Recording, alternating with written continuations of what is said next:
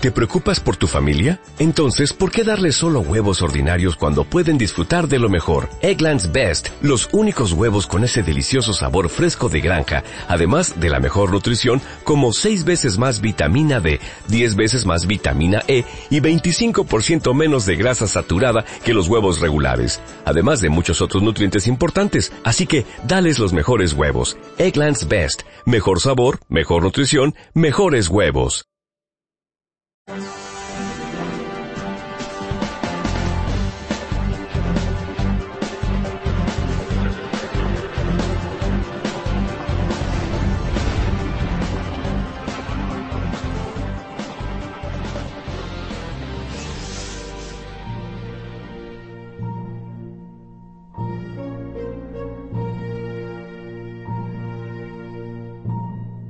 Bienvenidos a Cartera Límite Radio. Volvemos esta semana con vosotros con toda la actualidad, con las mejores tertulias que tenemos preparadas este programa para vosotros. Y es que este programa, este programa nos esperan unos personajes muy especiales, muy oscuros, ampliamente explotados por el cine, pero pocas veces con éxito, ¿verdad, Joan?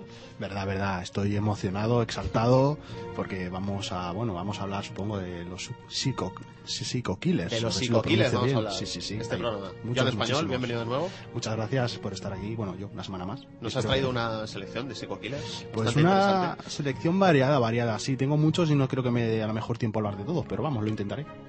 significará la llegada del cine alucinante a este nuevo programa que estamos produciendo y que también vuelve al programa después de nuestra andadura en conectaciones nuestro querido Hugo Llopis.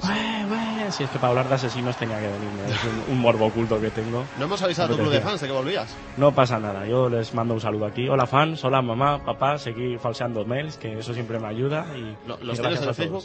Los tengo, bueno, los voy a buscar en el Facebook, fíjate. Que te los voy a agregar, va.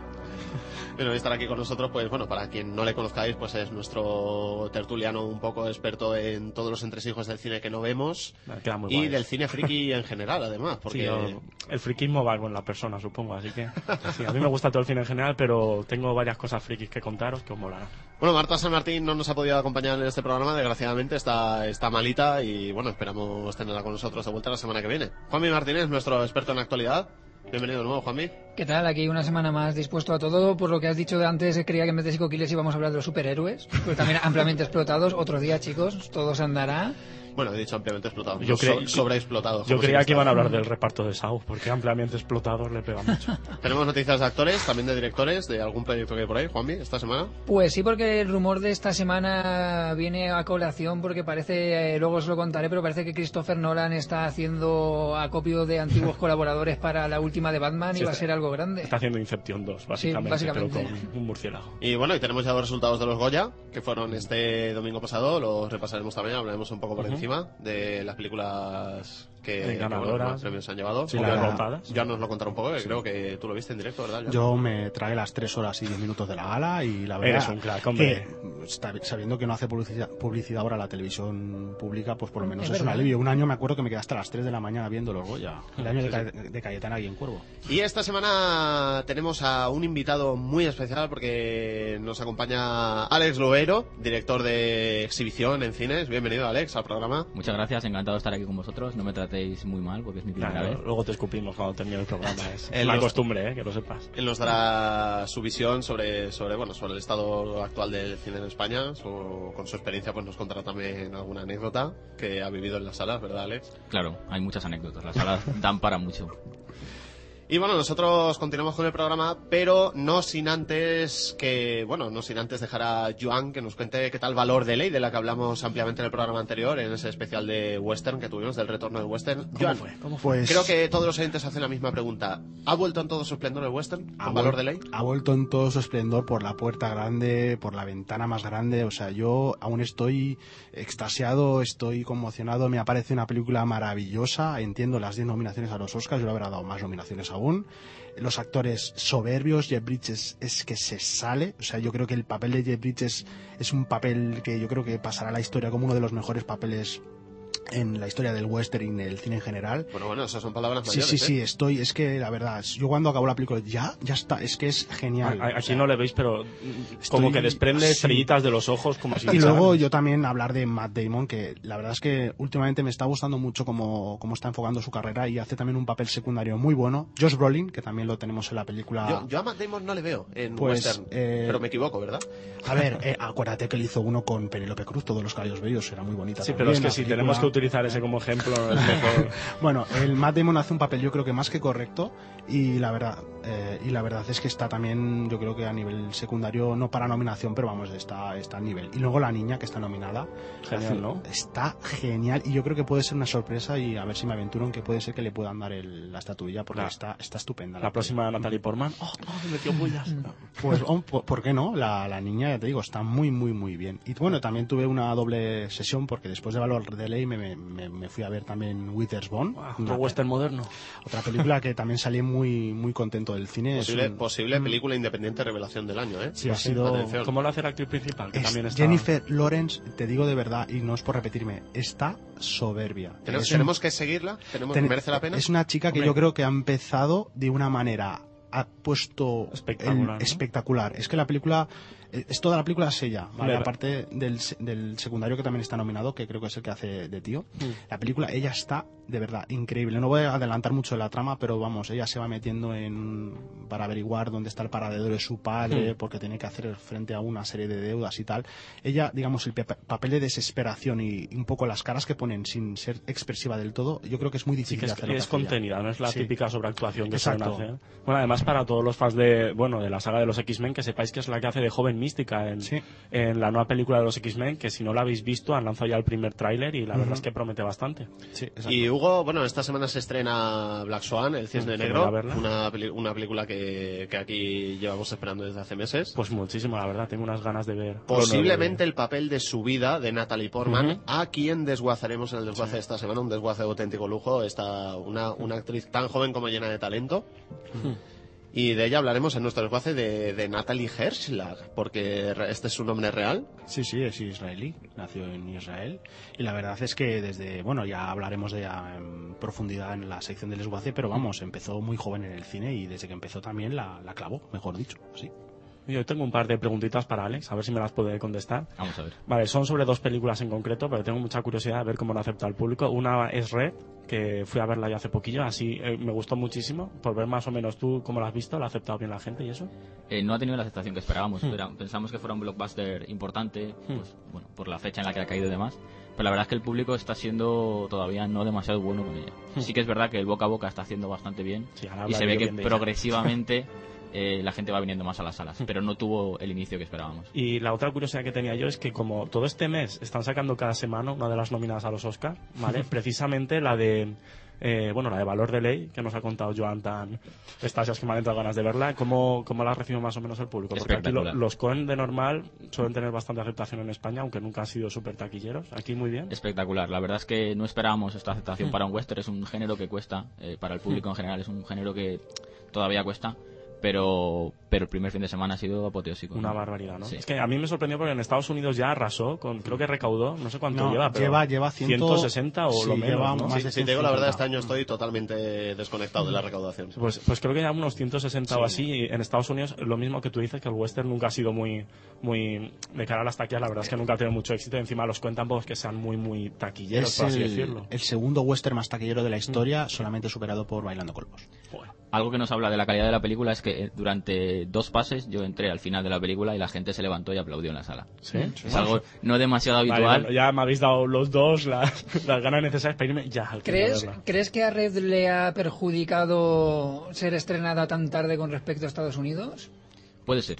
Puede ser. En ocasiones pasa, cuando la película tarda tanto en estrenarse con respecto Sí, a Estados nota. Unidos, Mm. se nota, se nota Y- en taquilla. Red, Entonces, Red, por, Red, por cierto, que, que mucha gente se pregunta por qué, por qué se llama Red, por qué se llama Rojo. Ah. Y es que Red en realidad es un acrónimo, es un acrónimo de retirados y peligrosos. Sí, es el es el and título- Dangerous, ese es el título real de la película. Que aquí lo llamaron Red de Espías Desactivados. Sí, que también quiero deciros una cosa, si vais al cine que sepáis que la película, hombre, no es un peliculón, obviamente, pero la verdad es Juanmi que... no opina igual. Es No, un peliculazo. no, no, yo, yo quiero un peluche voy a buah, es brutal. Os voy a poner el ejemplo. Es como los mercenarios, ¿vale? Que tú dices, vale, no va a ganar Oscars, pero yo me lo pasé súper bien viéndola. Tanto esta como Red. Y Red, John Malkovich, apoteósico. O sea, yo solo digo un momento. El momento bomba, Sí, ¿vale? ¿verdad? Es inolvidable en esa película. Hombre, Yo la sí que sale en el. Si os digo la verdad, yo he soñado con Helen Mirren disparando. Y bueno, y Helen Mirren, voy a decir una cosa, ¿vale? Lo voy a decir con sutileza, pero me pone más Helen Mirren con ametralladora que Lara Croft. O sea, es increíble. Me voy a poner un pitito luego si quieres que no pasa nada.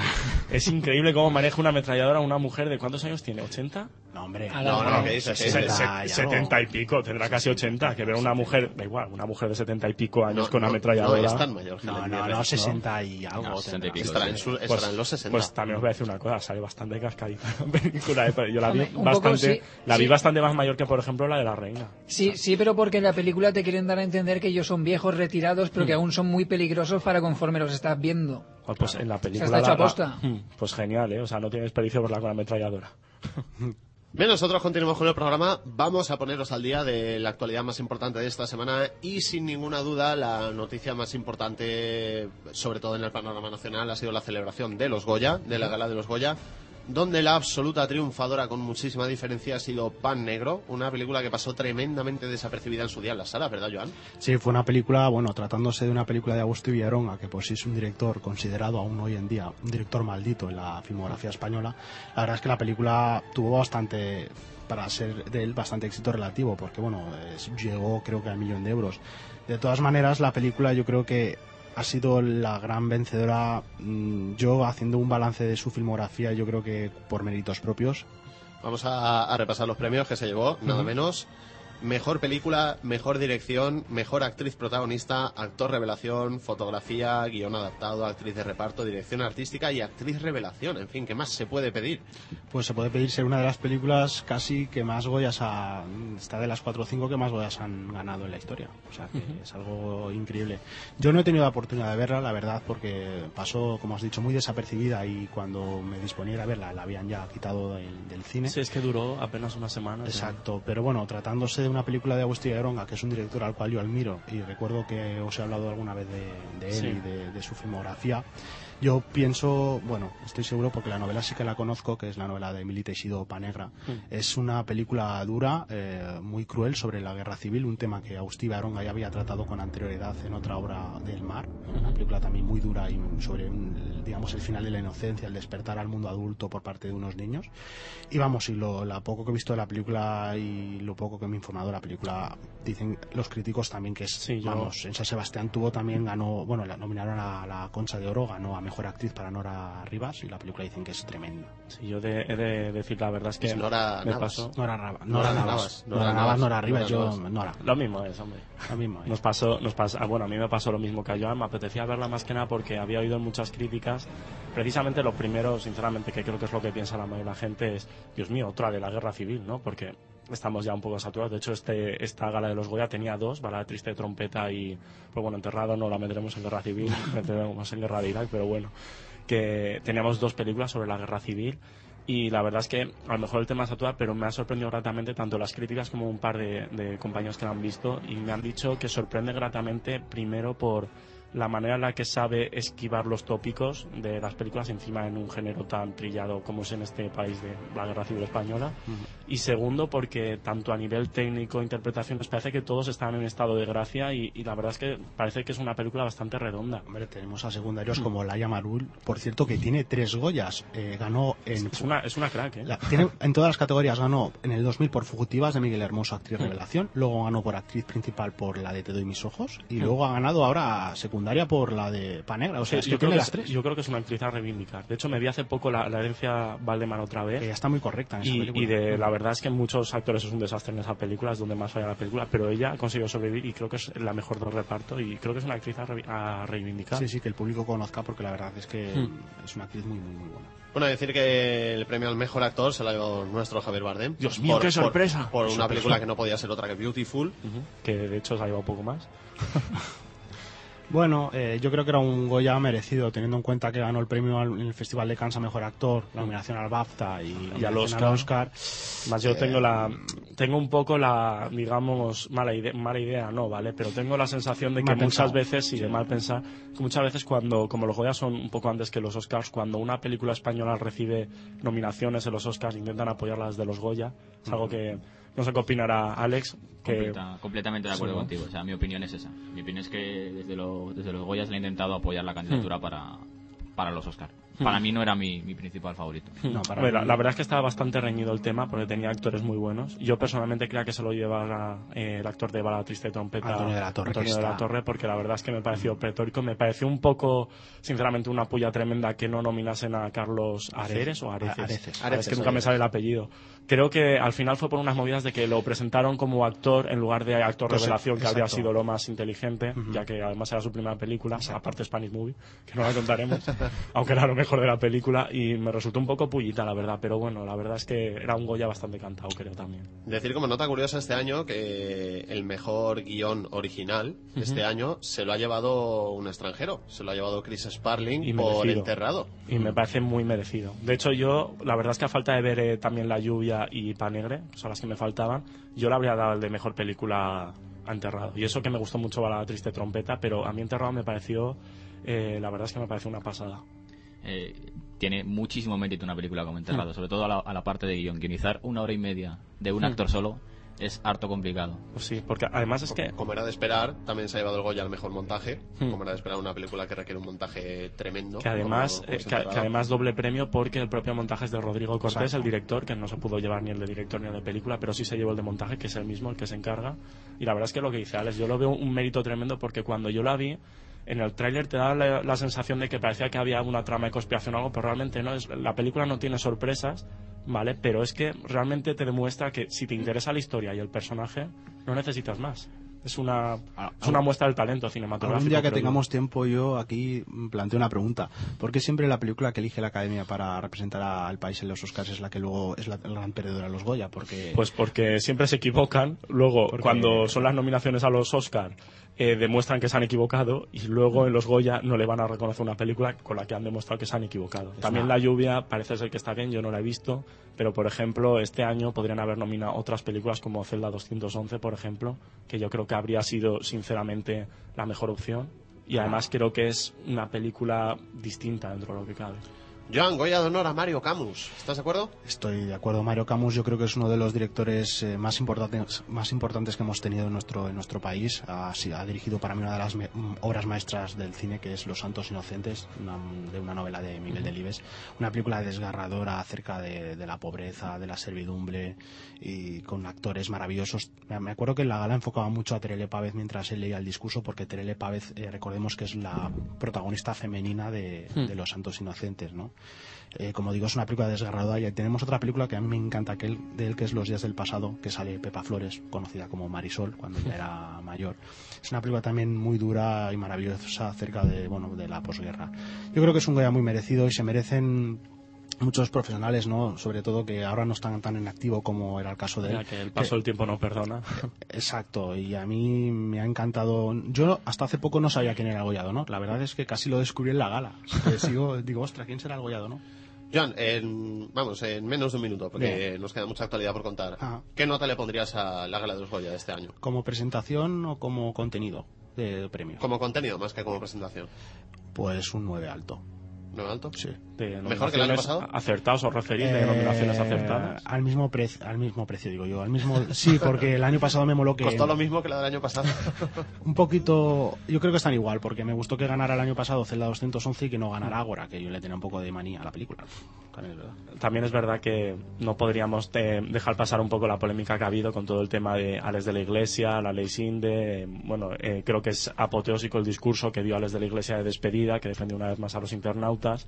Eh, sí que lo vi después, yo no vi la gala, pero sí que vi a la mañana siguiente el discurso. Me gustó mucho como, digamos, eh, independientemente de las opiniones que tiene cada uno, como afronta de manera muy valiente su salida a la academia. No me gustó nada, y creo que tú estás de acuerdo, Joan, las miradas tanto de González Inde como de eh, Iciar Bo- eh, Boyain. Es que- Boyain, no me gustaron eh, nada. las miradas fueron mataro- Matadoras. matadoras. También os recomiendo que gracias a esas miradas hay unos gifs súper graciosos Sí. de, de González sin de, Como- como, como era señor. Vance y como, Sí. eh, como el emperador de amistades Star mías- Wars. Amistades mías que vieron la gala eh, me dijeron que casi se podían escuchar las puñaladas. Sí, es que es, bueno, creo que lo que define la gala, eh, esa sensación es la foto que se hicieron juntos, que Ella cogida del brazo. Exactamente, ella forzándole en plan la foto simpática, eh, Alex de la Iglesia esbozando una sonrisa forzada que se Exacto. notaba.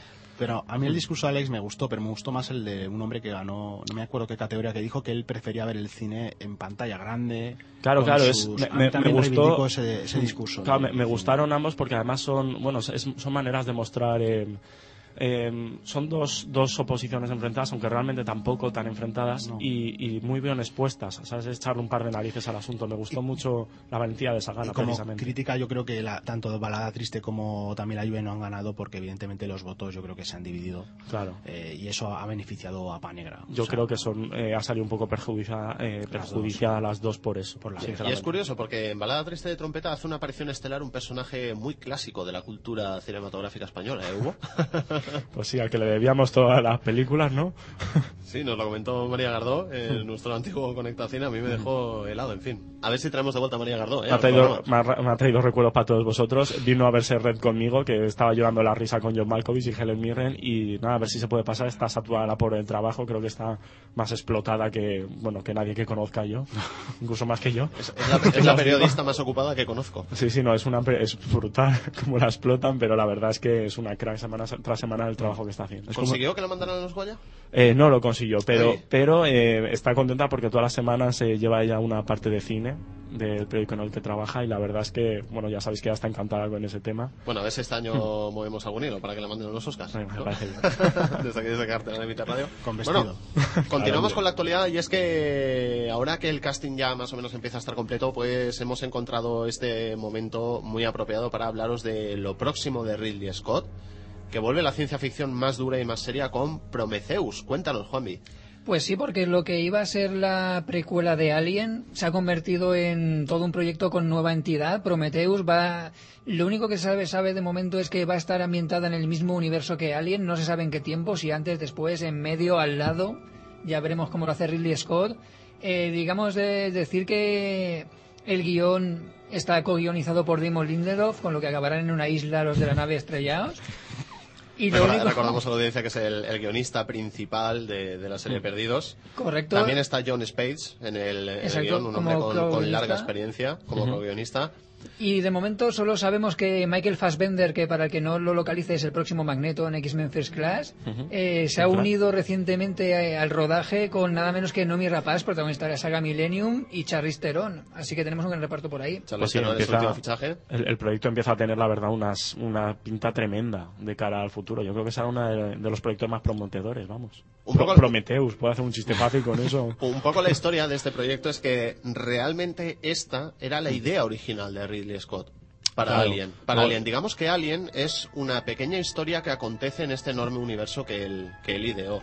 Sí, El problema es que, claro, al ser un proyecto tan ambicioso, pues pasó lo que pasa con, con muchas de estas cosas, ¿no? Que al principio se tuvo que conformar con hacer esta pequeña historia y ahora es cuando parece que por fin va a poder contar la, Hmm. Sí, yo- la historia real de este universo. Yo también creo, sinceramente, perdona por la expresión, que Ridley Scott se la ha metido bien doblada a los productores, ¿vale? ¿Por qué porque, dices eso? No, no, o sea, pero en plan bien, porque yo creo que el hombre realmente este proyecto es un macroproyecto con un universo nuevo, digamos que algo, un universo completamente nuevo en plan Star Wars, eh, bueno, diría Pandora, pero prefiero no decirlo, eh, cosas así, y digamos que, ¿cómo le presenta esto a los productores? Yo creo que él se metió en el proyecto porque los productores estaban buscando una nueva secuela de Alien, que iba a ser la precuela, y digamos, sí, sí, yo os hago la precuela, no os preocupéis, no sé qué. Al final, cuando ya está todo atado más o menos, ha decidido dar un cambio de eh, 180 grados. Iba a hacer 360 grados, pero no ponen lo mismo.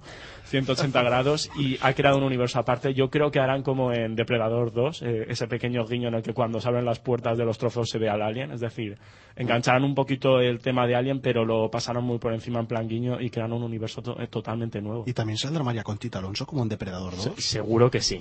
Segurísimo. Cosas que sabemos. Sabemos que aparecerán extraterrestres porque se le ha ido de la lengua a Michael Fassbender en una, en una entrevista.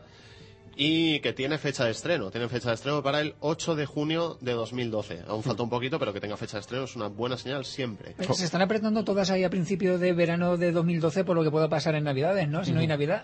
Por ejemplo, fin del Bueno, bueno, ¿no? tenemos, tenemos fechas ya para 2013, así que parece Claro. que hay más gente en Hollywood que piensa que sobreviviremos. Pero Hollywood es optimista. Pregunta que tengo. eh, al final eh, admitieron, bueno, reconocieron, afirmaron, como 10.000 sinónimos que ahora mismo no se me ocurren, que estaba, eh, digamos que el universo se basaría en la raza alienígena que aparece en la primera de Alien, esa nave espacial donde se encuentran los huevos y hay un esqueleto de alienígena gigantesco. Eh, ese personaje, que se conoce como el Space Jockey, Hmm.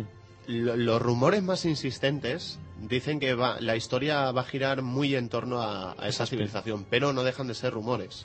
No dejan de ser rumores porque esto se está llevando en un secretismo total y no tenemos muchos más detalles. Sería muy curioso. A menos que Juanvi, que ya sabemos que tiene sus espías debajo de las mesas de los productores, sepa algo más. Benditos me- enanos con escuchas. pero Pues- sigue siendo un rumor, ¿verdad, Pues de momento, de momento es un rumor porque el guion es muy, muy, muy hermético y como digamos que ha saltado de esa precuela de Alien a entidad propia, todos los rumores del Space Jockey era cuando iba a ser la precuela de Alien. Ahora que es cosa propia, mm, es que nadie sabe nada, está todo muy, muy bien cerradito. Bien, nosotros continuamos y vamos con un famosísimo director chino como es Wayne Wang, que espero que espero que sea esta la pronunciación de su nombre. Que Sus, sus abogados te lo reconocerán. su próximo título va a ser una biopic nada menos que de Albert Einstein. Pues sí, porque el premiado director de Smoke con guion de Ron Bass, que yo no lo conozco, y más que nada, pues sí, nos va a contar la, la pues, vida... pues- pues tiene delito que no le conozcas porque tiene muchos premios este guionista, ¿eh? bueno, ya, ya- Conoce sus premios, básicamente. ya sabéis que yo no soy de leer listas de premiados, yo, somos, yo solo voy a ver películas. Qué guay te ha quedado. ¿A que sí? Pues nada, pues eh, ¿quién no ha querido saber nunca la vida de Albert Einstein, amigos? Eh, trabajador de la oficina de patentes, dicen que él la teoría de la, relatividad, eh, la relatividad no la inventó, sino que se la mangó a otro que fue a patentarla.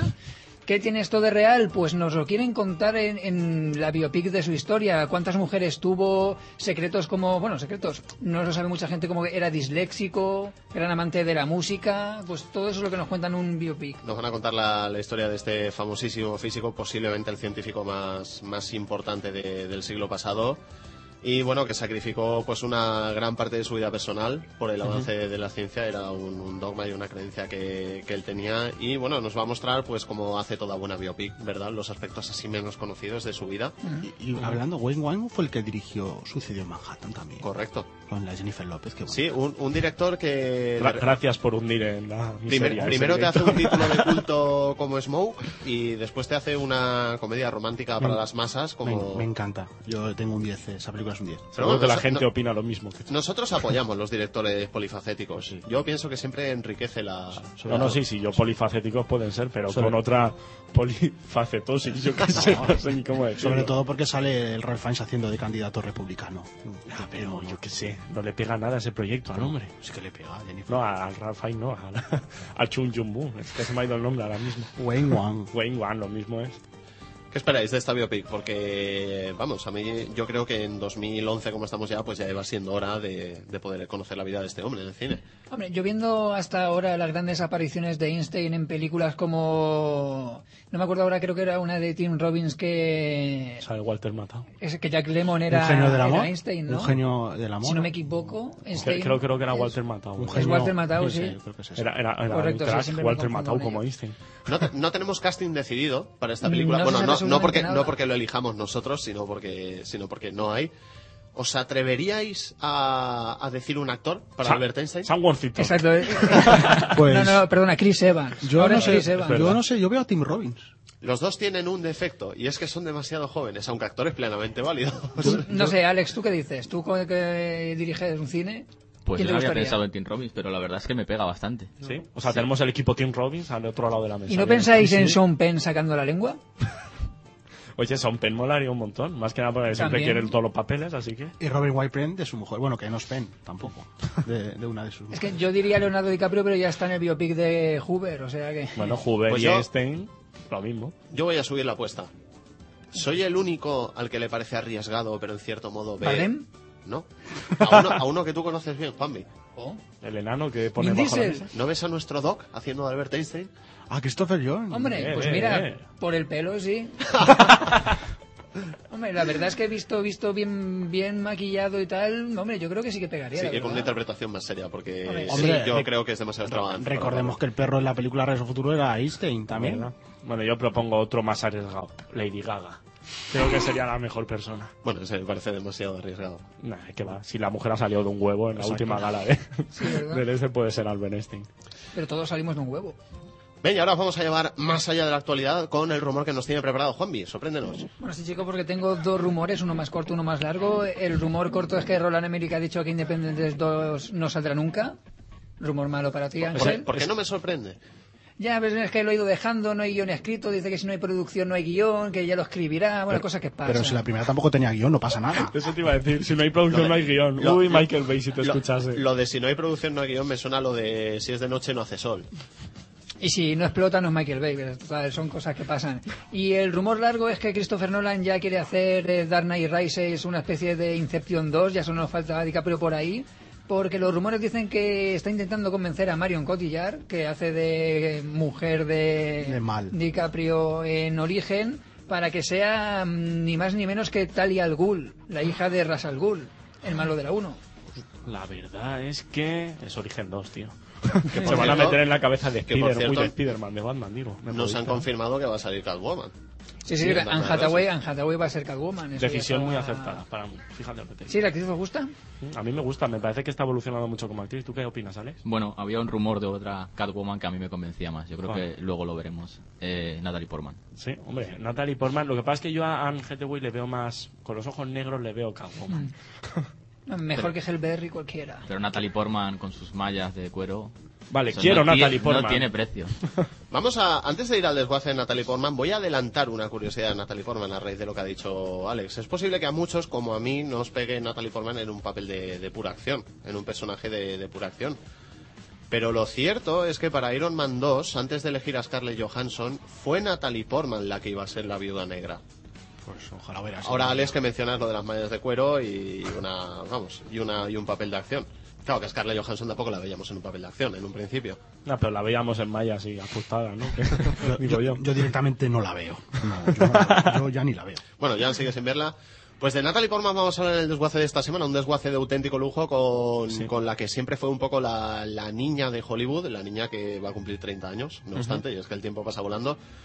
Os lo vamos a contar todo de ella en nuestro desguace, de Natalie Herschlag, porque este es su verdadero nombre, de esta actriz nacida en Jerusalén, sí, no es americana, Nacida en Jerusalén, en Israel, el 9 de junio de 1981, tiene 29 años ya y este verano cumplirá ya los 30, aunque sigue teniendo cara de adolescente, ¿verdad, Hugo? Y creo que son los 30 años mejor aprovechados cinematográficamente. Bueno, en otras cosas también, ¿no? Pero cinematográficamente creo que lo más aprovechados que he visto en mi vida. Actualmente ha estrenado El Cisne Negro, que estamos todos deseando verla, nominada para cinco Oscars nada menos este año, incluyendo, incluyendo el de Mejor Actriz Protagonista. Que será suyo casi con seguridad.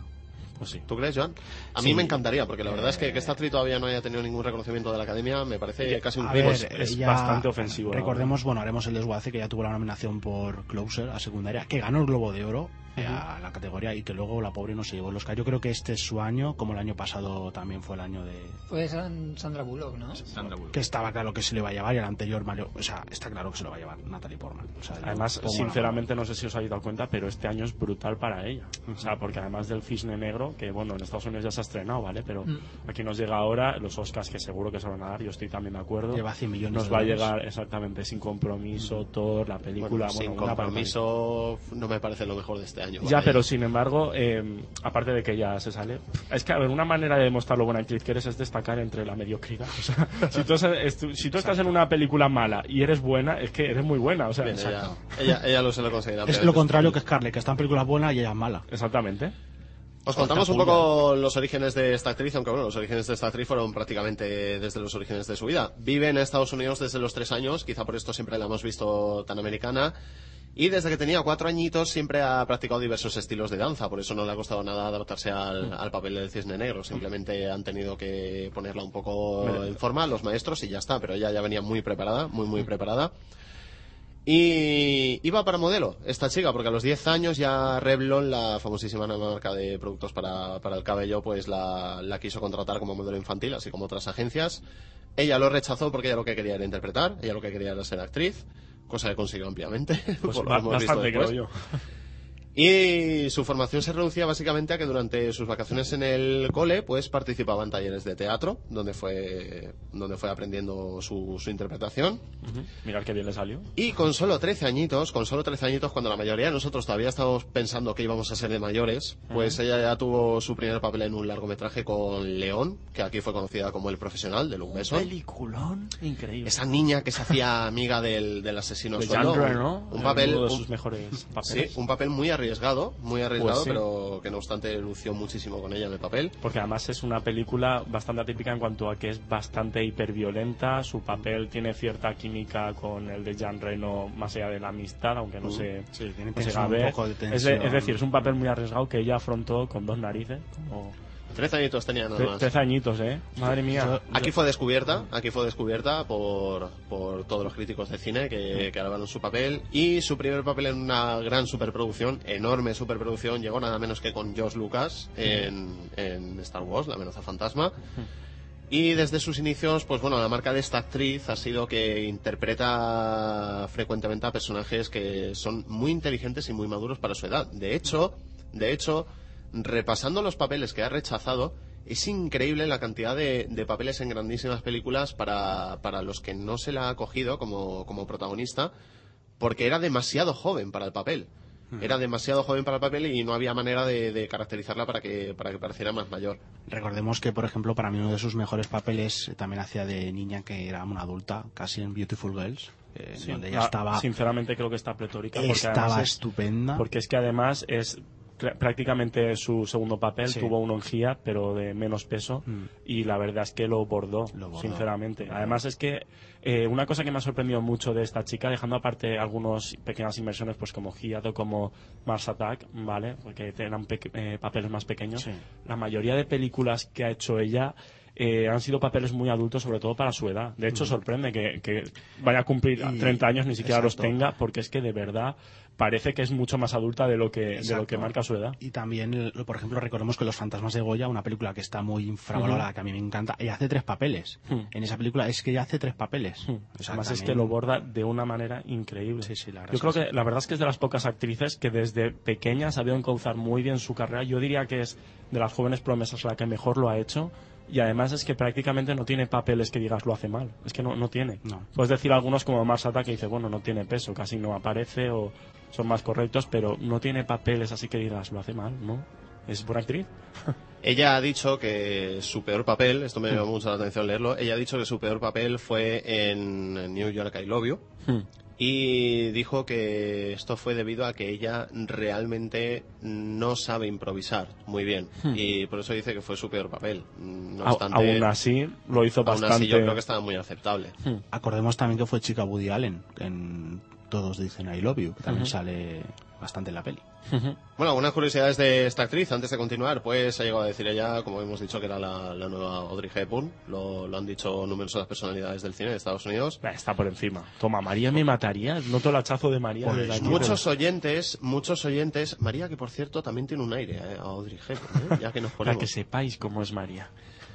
Bueno, ha declarado que nunca, nunca participará en un film de terror. Así que si estabais esperando verla en un film de este tipo, me parece Hombre, que os vais a quedar con la Va a ser sincero, no, no la he visto aún, ¿vale? Pero el Cisne Negro precisamente no creo que sea un drama romántico. Hombre, pero Cisne Negro es más un thriller psicológico. Psicológico ya, pero si, si para ella prefiero que aparezca en películas que son thrillers, psico- estoy haciendo comillas que no podéis ver porque esto es radio, pero thriller psicológico que seguramente tiene momentos que dan más miedo que películas que supuestamente son de terror y todos los años se estrenan y al final acaban siendo una patata. Hablando de papeles que rechaza, pues Cristina Ricci suele aceptar los papeles que ella, que ella no quiere. Que bueno, también lo sentimos por la pobre Ricci porque parece un poco que se tiene que quedar con lo que, con lo que ella no quiere. Su actor favorito es Ben Kingsley. Esto me ha sorprendido un poco porque es un actor bastante diferente a ella. Pero es su actor favorito. Cumple los años el mismo día que Johnny Depp y Michael J. Fox. El Ay. mismo día. Se pone de fiesta los tres. Eso te iba a decir tú. El mismo Mira, día. mira tú la fiesta que se montarían ahí. ¿La recordáis en el papelón que hizo en V de Vendetta? Pues no era maquillaje, se rapó la cabeza de verdad. Se rapó la cabeza de verdad y de hecho en las primeras la pudimos ver con ese Sí, sí, pelito con la tan corto que, que le acaba de crecer. Es que está, está guapa hasta con la cabeza calva. Y como habíamos mencionado, como habíamos mencionado, pues estuvo a punto de ser la, la viuda negra en Iron Man 2. Pero es que todavía hay algo más, porque estuvo a punto también de ser Catwoman en la próxima Dark Knight Rises, en la Y próxima acaba, Batman 3. y acaba de florero en Thor. es que hay que decir que... Es que lo que han dicho yo me lo creo, ¿vale? Thor- que, va a intentar no ser la típica, bueno, que por... Bueno, eso lo dicen todas las actrices de las películas que hacen, ¿no? Pero no yo ser espero... la típica Kristen Dance en Spider-Man. Exactamente, Vale. la típica chica florero. De hecho, lo único que me lamento es que ya está confirmado que en Los Vengadores no estará ella. Es lo único, es lo único que me fastidia, pero bueno. Y bueno, y comentar como curiosidad que uno de sus próximos proyectos que iba a protagonizar, pero al final no, porque se ve que no tiene tiempo, es ni más ni menos que el eh, Orgullo y Prejuicio y Zombies. Pues sí, porque al final, por desgracia, por normal, problemas de agenda, es lo que se tiene hacer 80 películas al año. Pero no decía que Pues- no quería hacer películas de terror. Sí, pero es que Orgullo, Prejuicio y Zombies no es de terror, es de aventuras con zombies matando Claro. gente. A ver, es como el Cisne Negro, Un sí, drama- no es de terror, es un drama. Joder, si el Cisne Sí, Negro es un drama, pues... Excusas, excusas. Exactamente. el caso es que la verdad es que es una pena, porque a mí me apetecía verla matando zombies como... Como Elizabeth Yo- ¿quere- Bennet. ¿Queréis que que te interrumpa, Joan, pero queréis que os diga la verdad? Yo creo que cuando veamos el cisne negro nos daremos cuenta de que no es tan de terror como pensamos. Bueno, dentro Pues de poco os lo diré. A ver si es una comedia romántica y me estáis engañando Hombre, tampoco todo, va a ser una comedia romántica, pero te digo yo que no va a ser. No, me imagino terror. será algo del estilo Perfect Blue, en plan thriller paranoico. Es que, de es que precisamente, chicos, para todos los fans del manga, este es porque sabemos que Darren Aronofsky A ver qué cogió- decimos, ¿eh? A ver qué decimos. No, no, no, que se quedó los derechos de Perfect Blue simplemente para incluir una escena en una bañera en una película y dicen que esta era la película que se basaba totalmente en Perfect Blue. Así que ya veremos. Bueno, yo voy a comentar eh, mi experiencia con Natalie Portman. Yo la descubrí, la verdad es que de forma tardía, porque fue en su papel de V de Vendetta, Ujú. que me maravilló. Peliculón, ¿eh? Muchísima gente la descubrió en V de Vendetta, ¿eh? Que sepas que es de mis pelis favoritas. Te ha ganado puntos, ¿eh? Para estar aquí. Yo creo que fue la peli que, que más llegó al gran público. Porque Hmm. anteriormente, pues León no tuvo tanto tanta Bueno. repercusión aquí en España. Cool Hmm. Mountain pasó también sin mucho éxito por taquilla. Hmm. Entonces hubo de Vendetta yo creo que fue el gran taquillazo. Pero es que también Cool Mountain, recordemos que ya hace solamente una aparición casi espontánea de do- tres minutos. Eh, sale en una escena, un- eh, muy bien, está muy bien en esa secuencia, sale creo en una secuencia, pero solamente sale de 190 minutos Sí, toda la película, primer- dura- sale 5. Primer papel protagonista es lo que dice Alex. V de Vendetta yo creo que fue de cara al gran público en su, su, vamos, su puerta de entrada, por lo menos aquí en España. Sí. Y te gustó la peli, ¿no? Me encantó. Yo es que creo que una historia, bueno, el romanticismo que hay ahí no mostrado, pero sí mostrado de la película, me explico como el culo, lo siento, eh, que sea entre Natalie Portman y un tío con una máscara, es que los dos son actorazos de narices, pero de narices, porque verte la química entre ellos y al final cabo es un tío con gabardina y máscara y Natalie Portman rapada, de verdad que, que es una prueba de que los dos son grandes actores y bueno, el doblador aquí en España es un crack, todo hay que decirlo. Y la verdad es que me, me mola mucho esa película, sobre todo por ellos dos. Sí, la verdad es que son los que mantienen un poco todo el peso de la película. Y Recordemos, recordemos que Hugo, V es Hugo. recordemos que V es Hu- Hugo Weaving. Hu- Hugo de Vendetta. aunque no le lleguemos a ver la cara en ningún momento. Y a quienes sí que vamos a ver las caras en todo momento va a ser a Natalie Portman y su rival en nuestro combate del desguace. Yo nunca he estado en esto, quiero estar. Bien, en la esquina que le vamos a asignar la esquina izquierda, por ejemplo, están Juan Luis Martínez y Alex Lueiro con nuestra querida Natalie Portman, nuestra Uh. niña en nuestros ojos, que, que tiene un tremendo parecido físico con la que va a ser su rival hoy en el ring, Keira Knightley, defendida por Joan Español y Hugo Llopis. Es que ha tocado así, ¿eh? Jóvenes, grandes actrices las dos, muy parecidas físicamente, como ya hemos dicho. Pues sin más, que empiece el combate. Hugo, ¿por qué Keira Knightley? ¿Por qué Keira Knightley? Porque sabe manejar una espada y, y- y Natalie Portman no sabe. Además, además, si estuviese calva estaría igual de guapa. Bueno, pero Na- Natalie Portman sabe llevar una revolución, como fue la de V. Bueno, pero con 16 años enseñó los pechos Keira y eso Natalie no lo ha hecho. Toma, de Hall, Ese- hizo un papelón de una película O sea, mediocre. No, no, no, ese, ese golpe no lo vamos a aceptar. Ese- eso, eso golpe bajo. Vale, Eso- vale, pues va- eso es un vamos, golpe bajo. vamos a pegar otro golpe bajo. Eh, lo que he dicho antes, eh, Keira Knightley ha sabido destacar en películas de eh, M, con perdón, iba a decir de M. Sin embargo, Natalie Portman siempre ha contado con con el respaldo de grandes películas. Con M te refieres Toma. a Metro Goldwyn Mayer, ¿no? No, no, no, ojalá, ¿no? Pero no, venga, Alex, venga. Natalie Portman. Es que yo no sé si fundarme los guantes siquiera, es que no, no aguanta, esto no aguanta ni un asalto. Ay, ay. Por favor. Alguien a la que se ha definido como la nueva Audrey Hepburn es que no... Bueno, Audrey Hepburn también me parece una de las actrices Más sobrevaloradas. de la historia. Exactamente, Hombre, princesita, exactamente. princesita, princesita. Uy, Bueno, parece- con diamantes. Pa- parece que uno de los golpes ha sido desviado a Audrey Hepburn, que estaba ahí en el público, debajo del ring. Espera, espera, yo, yo os voy a dejar cao con la primera. Solo, solo, solo hay que decir que Keira Knightley era la doble de Natalie Portman en Star Wars. Pero la vamos, doble. vamos a ver, ya que dio Esto- el pego, ¿eh? Ya esto- que dio el pego. Esto es Keira- totalmente cierto. Si ¿eh? no habla.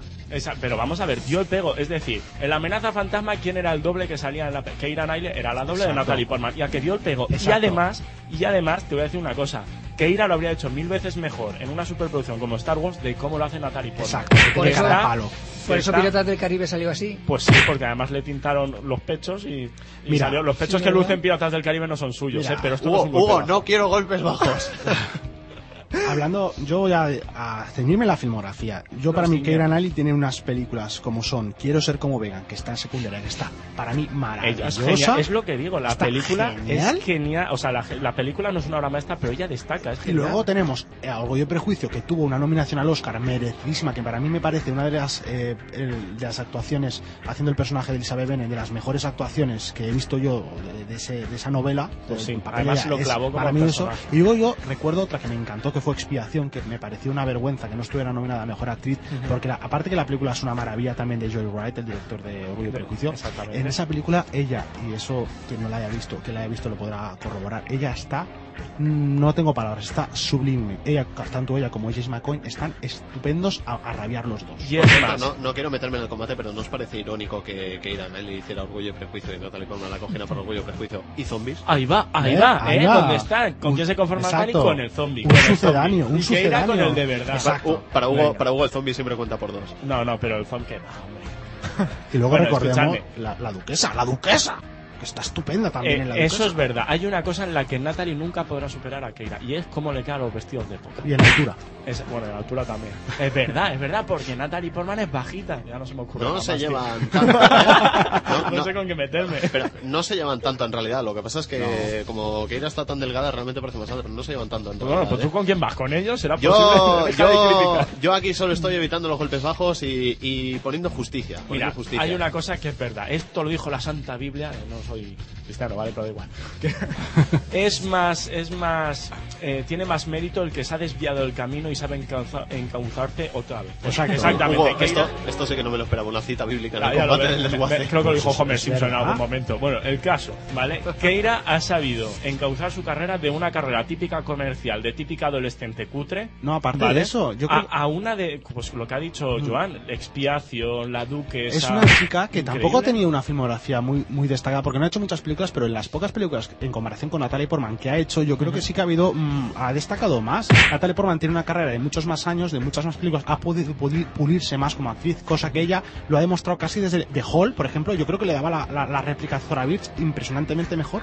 Bueno, Zora Birch, otra actriz que también se parece a, a Natalie Portman, una actriz muy jovencita también. Alex, me temo que esto está durando más de un asalto. Tendrás que, tendrás que golpear de nuevo. Venga, a ver dónde golpeas. No seas A, par- a partir del viernes con Cisne Negro.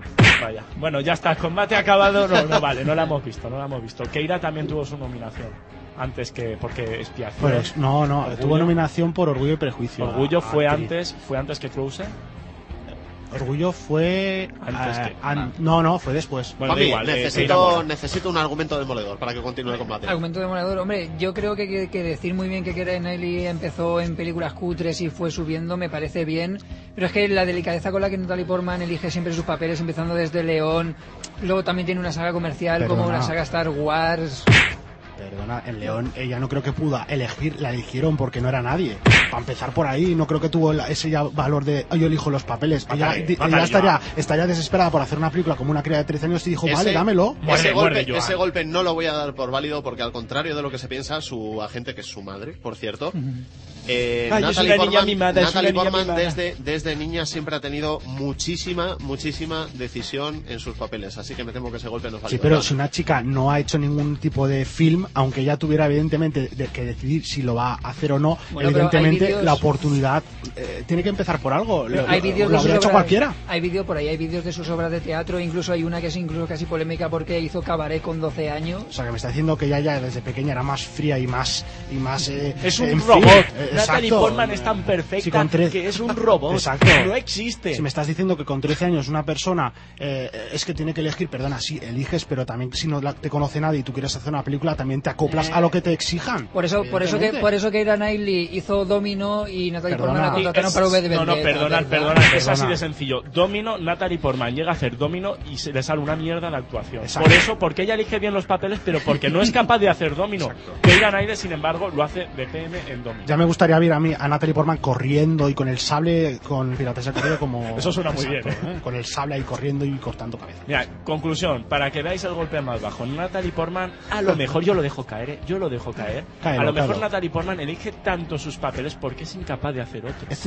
Hugo, Hugo, de creo, hacer. creo Por que, eso- creo que eres el único boxeador que he conocido que anuncia sus golpes bajos antes de Toma, lanzarlos. toma, lo veis, Pero este vale. Por eso, por eso Natalie Portman se rapó a cero para V de Vendetta y a Keira Knightley se las aumentan en los pósters. Sí, claro. Bueno, bueno, bueno, bueno, esto se está desmadrando ya. Final del combate, final del combate. Esto, esto se estaba desmadrando ya mucho, ya nos Es hermosa con pechos pequeños. Nos déjame. estamos yendo a, a temas ya demasiado fuera de su actuación. Si bien la semana pasada tuvimos un empate técnico con el combate que enfrentó a los hermanos Farelli contra los Cohen, esta semana sin ningún tipo de duda voy a declarar vencedora a Natalie Portman por descalificación, descalificación de Keira Knightley por múltiples golpes bajos, descalificaciones. Eh, espera, y- espera, o sea, aquí el señor de la toca los pechos por el Photoshop no es descalificado. Aquí nosotros estamos sí. viendo que eres Yo no- muy, muy yo no he dicho que le inflaba. ¿eh? La, Lo que estamos la viendo- decisión, la decisión del árbitro no es revocable. No, lo que Lo estamos siento mucho. El árbitro está lanzando tú. pullas a Keira, es, es malo. es Pero ya sabéis, queridos oyentes, que este combate lo podéis continuar vosotros mandando, mandando vuestros argumentos y las cosas que más os gustan de, de cada actriz a nuestro email, a cartelera límite radio arroba cinelimite.com. No obstante, Alex tiene que hacer un apunte antes de terminar. No, y simplemente considerar que Natalie Portman llegó a salir hasta en Los Simpsons. O sea, hay un capítulo en el que ella aparece, que es el capítulo Little Big Girl,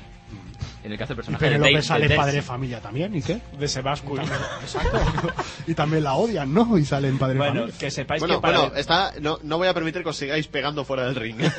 Bueno, yo lo único que voy a decir para concluir este combate es que si no estáis de acuerdo con mi opinión, me podéis ¿Sabes, enviar Hugo, Hugo, ¿sabes que eres tú? Eres, eres el combatiente que descalifican y aún se va soltando No, voces no y voy a gritos soltar, mientras se lo llevan. no voy a soltar. Yo simplemente voy a decir que si no estáis de acuerdo con la opinión que he dado de Natalie Portman descalificativa para apoyar a Keira Knightley, enviar un email a eh, me han obligado a ponerme en este lado del ring arroba hotmail.com. Sí, ahora, ahora me dejas a mí solo. Eso no es así. que es lo- broma, hombre. Ah, a mí vale, Keira eso- me encanta. Eso no es así, lo sabes porque tienes un póster en tu habitación. Ya de lo. Pero al lado tengo el de Natalie. O sea, imaginaos lo que sueño yo, pero bueno. Bien, ya lo sabéis. lo dejo caer, ¿eh? Cartelera límite radio arroba cinelimite.com. Ahí nos podéis mandar todos los emails que queráis. Los leeremos aquí en el programa, con no solo con relativos a, al desguace, a Natalie y a Keira, sino, sino a todo lo que nos queráis proponer para el programa, temas de los que queráis que hablemos, cosas que nos queráis consultar. Y bueno, tras este combate, nuestro primer combate resuelto de la temporada por descalificación, qué triste, Hugo. No, Es escucha. que- Va, voy, voy a ser bueno, ¿vale? En lugar de discutir con estas dos actrices, ¿por qué no las juntamos en una película y nos sale un peliculón? Va. ¿Nunca? Nah, yo, ¿Nunca? yo voto por eso, yo voto por eso. Pues yo creo que nunca las vamos a ver juntas, fíjate. Yo tampoco. eh. Después de lo que hemos dicho. Ya en este estuvieron combate. juntas en Star Wars. Estuvieron hombre. juntas en Star. Wars, pero me refiero a Que no una, cuenta eso, interpretación, hombre. una interpretación en la que interactúen y... En el que Natalie Portman no se sienta desorientada por pantallas verdes y Keira no sea un extra. Mm. Por ejemplo. Bien, para finalizar el, el desguace sí que me gustaría que me dijerais, volviendo a Natalie Portman, volviendo al, al terreno neutral de Natalie Portman, ¿cuál es vuestra película favorita de Natalie Portman? Y por favor no me digáis todo, sube de vendetta. Vale, yo primero, V de Vendetta.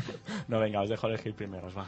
A mí me encanta la que hizo con Susan Sarandon, Canción de Madre e Hija, a cualquier otro lugar. Me parece una película muy muy bonita. Es que estoy muy ñoño, lo siento. Esta Oh, semana estoy muy ñoño, sí, será mi lado oculto ñoño. Alex, a ti sí que te doy permiso para quedarte con V de vendetta, Sí, pero... la mía es sin duda V de Vendetta. Ay, Closer me gustó pero- mucho también. ¿eh? Sí, te iba a preguntar cuál sería tu segunda película. Sí, pues iba a de decir yo. Closer, pero Closer. gracias, Alex. Me ha chafado mis dos Una película dura y sorprendente, ¿eh? A mí, a mí yo no me di cuenta de que no sabía muy bien qué iba a ver cuando la fui, ¿eh? Cuando Yo- la fui, cuando la vi. Y a mí me pasó lo mismo. Pensé que iba a haber una cosa completamente diferente a lo que me encontré, pero la verdad es que es que me encantó. Sí, sí, sí.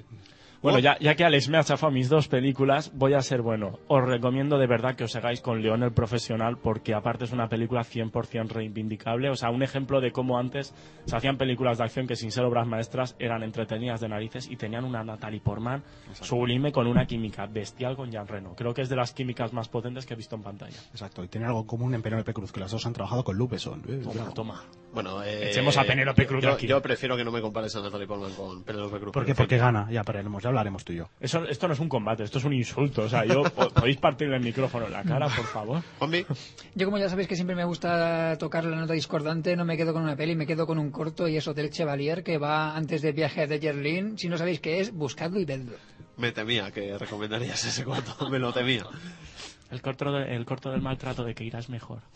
¿Es verdad? ¿Qué corto es ese? Pues os explico, por si no lo habéis visto, aunque... eh, ¿Habéis visto cómo me he metido en el desguace de Natalie Portman para Sí, recomendar sí, a pero- Keira? sí, pero está Hay un interesante corto eso, del no director de. Expiación, de, De Joe, Wright, Wright. es que nunca me sale Wright, Joy Wright. que es una especie de spot publicitario barra corto en contra del maltrato. Y es Keira, vale, es que no os quiero chafar el corto, pero yo lo recomiendo meter eh, Joe Wright, gracias, con Keira Knightley y corto, spot o maltrato en inglés, que no sé cómo será, maltraitor o algo así, ¿vale? Eh, es... Y, pu- eh, bullying no, eso bullying no, es lo del es- colegio. es- Es que todos suspendimos inglés de pequeños, chicos, tenéis que Yo, yo sí, yo seguro. Yo eh. era de los de Escapator. Es que no es una palabra que utilicen muy a menudo, ¿sabes? No es Obviamente. bueno, el caso, en YouTube está el corto, lo recomiendo porque aparte de ser muy original, estar muy bien grabado, Keira en tan solo un minuto, la verdad es que sinceramente gana enteros como actriz estos últimos años y el corto es una de sus pruebas. Lo que Natalie necesita 20, que lo hacen uno. Bien, Hugo, Hugo, se ha salido- Flash, flash. Hugo y Joan aún se han salido con la suya de pegarse una última bofetada antes de terminar el desguace. Nosotros vamos con los estrenos de la semana, comenzando por ese título que estamos esperando tanto de Natalie Portman. Por fin llega el Cisne Negro.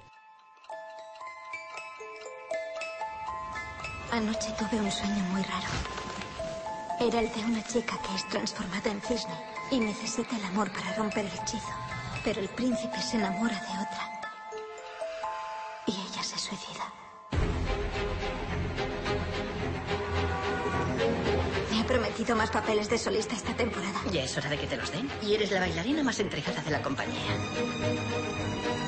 Nuestra nueva reina de los cisnes, la exquisita Nina Sayers.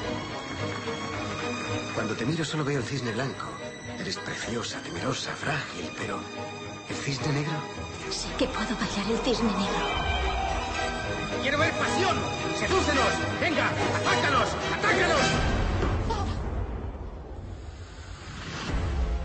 Mira cómo se mueve. Es sensual. No está fingiendo. Creo que estarás increíble. Siente mis caricias. Responde a ellas. Me dijo que teníais algunos problemillas. ¿Por qué te lo dijo a ti? Tienes que desmelenarte un poco. ¿Qué has hecho para conseguir el papel? ¡Aprovechate mientras puedas, Nina! ¿Qué hace ella aquí? Sé que va por mí. Nadie va por ti. Ese papel te está destrozando. La única persona que se interpone en tu camino eres tú misma. Cisne Negro, Black Swan, un thriller, drama que nos trae Fogos, dirigido por Darren Aronofsky, un Oh, director, qué- además, Hugo, que está últimamente muy crack. fuerte, muy, muy fuerte. Sí, sé que Juanmi y yo tenemos un debate sobre ese gran hombre, pero Por que para mí es un gran hombre, para él es un gran, un gran que. No, también un gran hombre. Hacerme ver esa película es de ser un gran hombre. Cuéntanos, ¿de qué va otro Cisne. Negro, Hugo? Bueno, pues nada, el Cisne Negro, el Cisne Negro nos cuenta la historia de Nina, que es una bailarina de una compañía de ballet de Nueva York, eh, que va a empezar a hacer eh, una nueva producción que es el Lago de los Cisnes. Nada menos. Nada menos que el Lago de los Cisnes. Y digamos que ella es eh, la- una de las actrices más entregadas que por fin le van a dar su gran oportunidad y le va a arrebatar pues, el papel a la principal protagonista que había hasta entonces. Y se va a coronar ella como la actriz principal, ¿vale? Para el ballet. El problema que hay es que Nina, pues aunque es una actriz muy dedicada y es eh, muy dada a su trabajo, pues digamos que por mucho que se esfuerce, ella siempre tiene esa apariencia de chica frágil, de chica buena, digamos del cisne blanco. Y entonces tiene un poco de, em, iba a decir la paranoia, pero no, digamos que tiene la frustración de no poder ser el cisne negro, de no demostrarlo. Y cuando más frustrada está ella porque no lo consigue, aparece una nueva bailarina, ¿vale? Que es Lily. Interpretada por Mila Kunis. Exactamente, o Meg de Padre Familia, para todos nuestros compañeros de Padre Familia. eh, que digamos que representa justo lo opuesto. Es seductora, es agresiva, es salvaje y digamos que representa el cisne negro mejor que ella. Entonces digamos que a la vez que Nina se va frustrando un poco más cada vez por no parecer como ese duelo de me van a arrebatar el papel de mi vida, pues digamos que todas sus ansias y todas sus eh, frustraciones a la vez se van intercalando un poco con esas paranoias que yo no lo sé porque no he visto la película, que hemos visto en el tráiler, no nos han dejado muy claro si son realidad, ficción, si ella eh, se lo está imaginando, si no. Sí, pero que en Eh, cualquier caso parece que la están consumiendo. Esa- por dentro, exactamente, parece como si eh, todo un mundo onírico eh, se le viniera encima y todo su mundo se viniese abajo. A la vez que, bueno, inicia una especie de relación entre su... Enemiga, entre comillas, Exactamente, rival. entre su enemiga, entre el coreógrafo y digamos que habrá ahí también un triángulo un tanto extraño. Tenemos el reportaje además de Natalie Portman y Mila Kunis, Mm. las antagonistas de, de la historia, que por cierto en, en la vida real son muy buenas amigas. Pues sí, es, lo hecho- curioso, es lo curioso, se enfrentan en la película, pero son muy amigas en la realidad. Les acompaña Vincent Cassel, que es Ujú. el, este hombre, El coreógrafo. interpretado, que interpreta a Thomas Leroy, al coreógrafo, Ujú. Bárbara Hersey y el retorno de Winona Ryder. Pues sí, Winona Ryder precisamente hace el papel de la, de la chica a la que le arrebata el papel al principio Nina. Y digamos que hace un papel, la verdad es que yo creo que será un mini resurgimiento como fue para Mi- eh, Mike Rourke en, en The Wesley, del anterior, el anterior film de Aronofsky. Cuánto nombre raro, ¿eh? Mickey- Aronofsky. Mickey Rourke. Eh, exactamente, y yo creo que nos sorprenderá bastante en esta película. No creo que salga mucho, es un papel más bien secundario, pero creo que sorprenderá mucho. No, apuntar que también, bueno, habréis hablado de Bárbara Herse, yo creo también es el retorno de una gran Exactamente, secundaria también- también hay que- la recordaremos por películas como El Ente, por ejemplo. Ujú, Pues sí, Y- además, además se ve que hace un gran papel como la madre, digamos que está siempre encima de Nina, de la madre luchadora que ve frustradas todas sus eh, ilusiones de ser bailarina y las invierte todas en su hija. que estuvo nominada al BAFTA secundaria, por cierto. Tiene, y- Hugo, Darren Aronofsky tiene una cierta fama de ser un gran de actores y actrices. ¿Tú crees que es merecida? Yo creo que es merecida más que nada porque este hombre sabe, para mí, incluso aunque Juanvi me va a atacar, sabe sacar lo mejor de cada actor y actriz. Por ejemplo, en el anterior film, lo que hemos dicho, eh, Mike Root resurgió de sus cenizas, no se llevó el, el Oscar y a mí me pareció precisamente una lástima, porque Helen- además... Helen Mirren, Helen, Mirren, eh, Helen, Ellen Bastin en Requiem por un Exactamente, sueño. eh, pues hizo un papelón también tremendo, o incluso actores como por ejemplo Hugh Jackman, el conocido Lobezno, en La Fuente de la Vida, Juanmi, tranquilo, cálmate, no, no el, me mejor personaje, el mejor personaje es el árbol, En- todo el mundo lo sabe. en, la, en La Fuente de la Vida hace un papelón dramático que la verdad es que eh, choca mucho con la imagen que se le tenía de Action Hero de, en las blockbusters que suele hacer. Tenemos que decir que, que hemos tenido un gran dilema en este programa a la hora de elegir el desguace porque no sabíamos si, si hacerlo de Natalie Portman, de Darren Aronofsky. Hombre, el combate habría sido más gracioso por parte de Lo, lo hemos tenido muy difícil, muy difícil, pero hablaremos, hablaremos de Darren Aronofsky en cuanto tengamos la oportunidad porque es, A mí es es uno de los directores que está demostrando ser una auténtica Sí, a, revelación. mí, a mí me encanta, sinceramente. Juan, y a ti también, ¿verdad? Por supuesto, hombre. Fuera de toda duda, es una película que, que hay que ver sí o sí, no hay ninguna duda. Pues sí, yo personalmente creo que es la apuesta más arriesgada que han hecho los Oscar en cuanto a mejor película, porque no la veo aparentemente el tipo de película que suele eh, ser reconocida en la academia. Igualito que La mente maravillosa. ¿Cómo se esperan los cines, Alex, el Cisne Negro? Bueno, pues el tacto que tenemos con la gente es que cada vez preguntan más, cada vez la gente está más pendiente de la película. Esperamos un primer y segundo fin de semana muy buenos. Luego habrá que ver la calidad de la película, que yo creo que va a ser muy alta, y el boca a boca lo que haga. Y además en los Oscars, si gana Ta- Natalie Portman, supongo que eso luego afectará muchísimo de cara a que la gente acuda otra vez, la gente que digamos está un poco reacia con la película. "Mm, No sé Sí, si el, ver el esta". problema será quizá las fechas, que todavía cogen las salas suficientes. Hombre, no para- son, son dos, son- son dos semanas. Yo creo que eh, la película aguantará lo que tú has dicho. Do- los, dos prime- eh, los dos primeros fines de semana yo creo que irán muy bien. Y yo creo que los siguientes con los Oscars seguro que se lo llevará Natalie Portman. Si no, pues se lo llevará Keira, no pasa nada. Y, y le irá muy bien, creo yo. El, el problema que, no, tiene... sabes que no está nominado, ¿verdad? Me da igual, pero ya no vale. El problema que tiene Cisne Negro, para mi entender, es que el tráiler no es todo lo explícito que debería ser. Entonces Es- yo creo que al gran público le va, Sí, le va a quedar un poco... Va a ir un poco a ciegas, quizá. Sí. Sí, no va a tener claro qué va a haber hasta que lo vea. Por eso es muy importante en este tipo de películas el boca a boca Hmm. y lo que uno cuenta a otro, pues para que al final, segundas y terceras semanas, la película siga funcionando muy bien. Yo creo que es lo que han hecho con el material promocional de esta película, porque los primeros trailers, lo que tú dices, parece como si fuera un drama normal de una chica que intenta abrirse paso en el mundo del ballet, pero de repente esos golpes, esos arrebatos oníricos que te sacan en, en los avances, te dejan un poco descolocado y yo creo que han ido tirando un poquito más por ahí los siguientes avances, más que nada porque lo han hecho en plan eh, la revelación del año, eh, la película de culto, no sé qué, y lo han tirado como una rareza exquisita que yo creo que el boca a boca le hará, muy, le hará eh, algo muy favorable, vamos, de cara a la taquilla. ¿Qué ha sido de mi dulce niña, eh? ¡Se ha ido! Bien, y nos vamos ahora a un cine mucho más oscuro, mucho más terrorífico, con la séptima entrega de Show. Dios mío. ¿Qué es eso?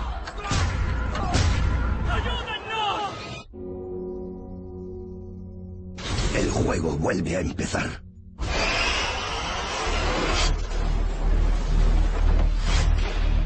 Desde el principio has visto cómo han sufrido otros. Ahora te toca participar a ti. Joan, yo sé que tú estás esperando mucho esta séptima entrega de una saga que, que a ti te encanta. A mí me encanta. Yo y aún estoy salpicado de las seis. No me podido aún quitar las manchas de sangre de, de- de la sexta parte y estoy con... Muy buena comparación, ¿eh? Exacto, Muy buena. estoy esperando ahí con ansias esta séptima parte. Bueno, el título original es Show 7 3D, parece el número de serie de algo que nos podamos comprar, de, de tecnología, ¿no? Película de terror, un poquito de gore también, como todas las Show, que nos trae de a planeta. Bastante. Un poquito en un pocazo. Dirigida por ya nuestro habitual y conocidísimo, ya es como de la familia Kevin Greuter, un gran que conocido de la saga. Es uno de los, bueno, de los creadores casi de la saga desde la primera entrega. Dirigió también la sexta y recordemos que tuvo el problema que él quería dirigir Paranormal Activity 2, pero por contrato Hmm, no claro. le dejaron y tuvo que dirigir prisa y corriendo la séptima entrega de Sao Hmm. para, con- para de los dos que estuvieran en taquilla a la vez. Joan, te voy a lanzar el, el reto de que a la audiencia le cuentes un poco la línea argumental de esta séptima entrega, intentando no revelar demasiado de las nada menos que seis anteriores. Pues eh, no, yo, hombre, esta entrega es, digamos, el colofón final de, de las aventuras de una serie de personajes que tenemos eh, en, la, en la saga, desde por lo menos desde la cuarta parte, hay una serie de personajes que van saliendo en todas las películas. Entonces, en esta séptima entrega supongo que se va a decidir el destino de los personajes, de los personajes principales, ¿no? Y también es el, digamos, que el hilo argumental trata de que los supervivientes, en teoría, de, de- de las trampas de, de los juegos de, de Jigsaw se reúnen eh, en un sitio por uno también de los supervivientes principales, que no se sabe nada de él. También eh, entrará en papel un bueno un actor nuevo, un personaje nuevo que es Bobby Dagen, que Exacto. se eh, vanaglo- uy, vanagloria. ¿Por qué me intento hacer el culto si luego no tengo ni idea? Eh, se hace el guay, básicamente. Exacto. Eh, Tienes, tienes bastante idea. bastante se idea, hace- que- que no equivoques a la es que la radio me, me- me confunde. Se hace el chachi. Exactamente, que digamos que Bobby Dagen es un eh, supuesto superviviente que se ha hecho famoso, es un eh, experto en autoayuda, su- se supone que supera los juegos de, de Jigsaw, eh, del bueno, el psicópata que durante toda la saga está le hace un taco eh, dando por saco un poquito a todos los eh, a todos los personajes y eh, será precisamente en los secretos que tenga este personaje Bobby Dagen los que desencadenen otra vez el juego macabro, que digamos que ponga el colofón final. Yo, ¿no? como ha dicho nuestro presentador Ángel, soy un gran fan de, de la saga, me encanta. Yo entiendo que haya gente que la deteste, que la defenestre y que no le guste nada. A mí, la gente es que hay muchas de Sao, hay muchas. Yo, coño, también. Yo soy de esos. Jolín, también de Yo James no Bond. la detesto, pero creo que hay demasiadas ya. Pues yo creo que no. Yo creo que de James Bond también hay 25 películas y nadie se queja. Y el tío siempre hace lo mismo, se lía a la buena y a la mala. Es que no hace más. Es un buen golpe, crack, es, es un, un buen golpe, aunque no estemos en el combate. Ah, bueno, eh, yo, yo creo que hay que un poco respetar que haya gente también que pueda gustarle mucho la saga. A mí yo, yo entiendo que es una saga que no es fácil de ver para, para mucha gente, pero a mí me encanta. Bueno, yo por último creo que voy a romper una balanza a favor de los dos puntos de vista. Creo que Sau a mí personalmente la dejé de ver a partir de la cuarta, de a partir de que la sorpresa final, ya lo dije, me pareció en plan de sí, abro un armario y salgo un dinosaurio, ya te lo explicaré dentro de un año. Pues Entonces, mal. de ese estilo, pero también he de decir que creo que es una saga sincera. O sea, tú a partir de por lo menos la tercera entrega ya sabes a lo que vas. Es decir, eh, si vas a ver Sau 7 y no te gusta, también eh, no vayas a ver Sau 7 Sí, porque pero seguramente, Estoy, estoy de acuerdo. seguramente estoy de acuerdo. sabrás a lo que vas. Pero recordemos que Saw 6, por ejemplo, tuvo el porcentaje de críticas positivas más altas de toda la saga, a excepción de la primera. También, ¿vale? también yo es que creo que la afectó negativamente porque la quinta No. la pusieron bastante mala. No, no, la cuarta fue la que La cuarta, la cuarta exactamente. fue la que tuvo unas críticas más feroces. Hmm. Juanmi, ¿tendremos octava entrega? ¿Qué noticias tienes? Pues por los rumores que han saltado, sí. Creo que ya dije yo una vez como rumor que los guionistas se habían despertado por la mañana de resaca y se, les había ocurrido un grandísimo argumento para darle un giro más a la saga. No sé si Saw 7 acaba con giro final muy bruto, por lo que tengo entendido más o menos sí. Pero bueno, es una de estas sagas que sabes que siempre pueden continuar y continuar sin fin. La verdad es que no le veo. Alex, podríamos diferenciar la saga en dos épocas claras. La primera sería las tres primeras entregas y la segunda sería de la cuarta a la actual. ¿Cómo, cómo han funcionado en cine en cada una de sus temporadas? Bueno, pues es como dices, las tres primeras funcionaron muy bien. Yo creo que la primera fue una sorpresa en taquilla brutal. La película era muy fresca, muy diferente a todo lo que se venía haciendo. A partir de la cuarta entrega perdió calidad y a mi entender es una saga que ya está mostrando síntomas de agotamiento preocupantes.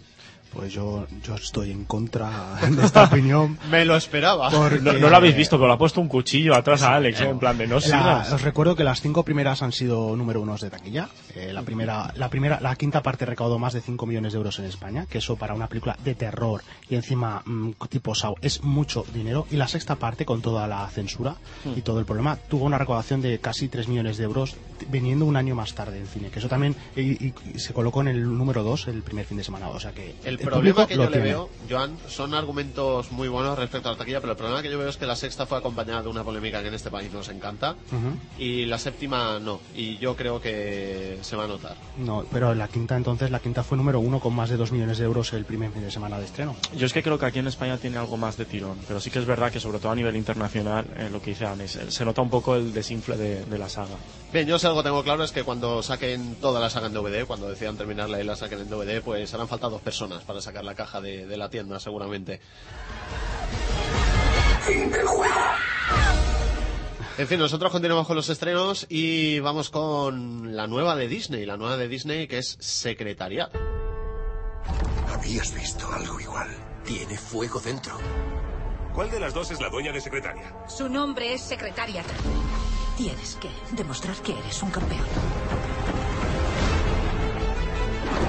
¿Qué te parece? Que come demasiado y se apoya contra el cajón de salida como si estuviera de vacaciones.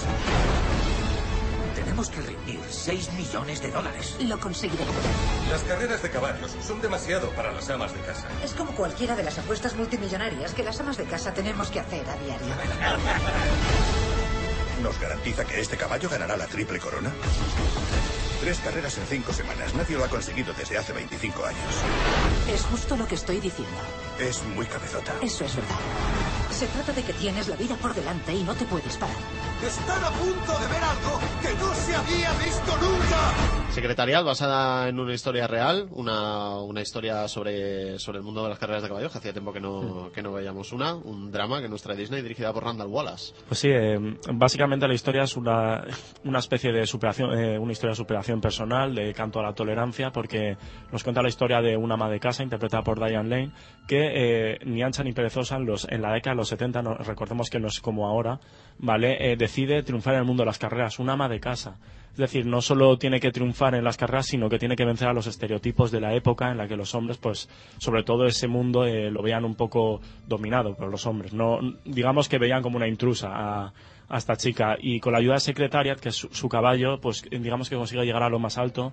También cuenta con la ayuda de un promotor de John Malkovich, eh, bueno, eh, lo interpreta John Malkovich, y digamos que juntos intentarán hacer eh, que gracias al caballo eh, romper los moldes de la época y triunfar en este mundo. Vamos. Actorazos y en Sí, no, también no. una dirección de Randall Wallace, que, Randall Wallace, que fue el director de El hombre de la máscara de hierro, una película que Sí, yo, Randall. Wallace yo creo que, eh, aunque no es de estos artistas que dices, vale, me hace un peliculón, es un buen artesano, te sabe hacer un buen producto y por lo menos, eh, aunque la historia, por lo menos las críticas así lo han puesto, aunque la historia es un poco manida, sabes cómo va a acabar y más siendo un hecho Exacto. real, sabe entretenerte de principio a fin y además eh, es muy entretenido. Y sale Diane Lane y hay que pagar por verla. Exactamente. O sea, y, el, y el caballo es muy bonito, ¿eh? No, no veíamos este género desde, desde. Seabiscuit. Seabiscuit. de Penélope Cruz, ¿no? En Padre Familia. perdona, perdona, tengo que lanzarte la puya. Bueno, nosotros continuamos con la adaptación al cine de animación de uno de los personajes más entrañables de, de la historia de Estados Unidos, el oso yogi. El oso yogi, una película que, por cierto, por cierto, estaba esperando bastante Marta San Martín, aunque lástima que no nos haya podido acompañar en este programa, que es el, el estreno. Yogi Bear, nuestro Yogi Bear de, de la historia americana que tan presente tenemos de los dibujos animados, ¿verdad? Una comedia familiar de animación, como no podía ser de otra manera, que nuestra Warner Bros., como no podía ser de otra manera, de la misma forma, ya que fueron los creadores del personaje, dirigida por Eric Brevik.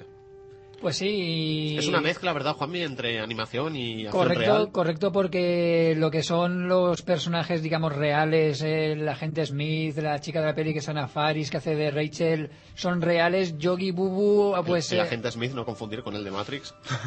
estaría- estaría Molaría buena- un montón, así te lo digo. Pues, Bienvenido a Yellowstone, señor Anderson.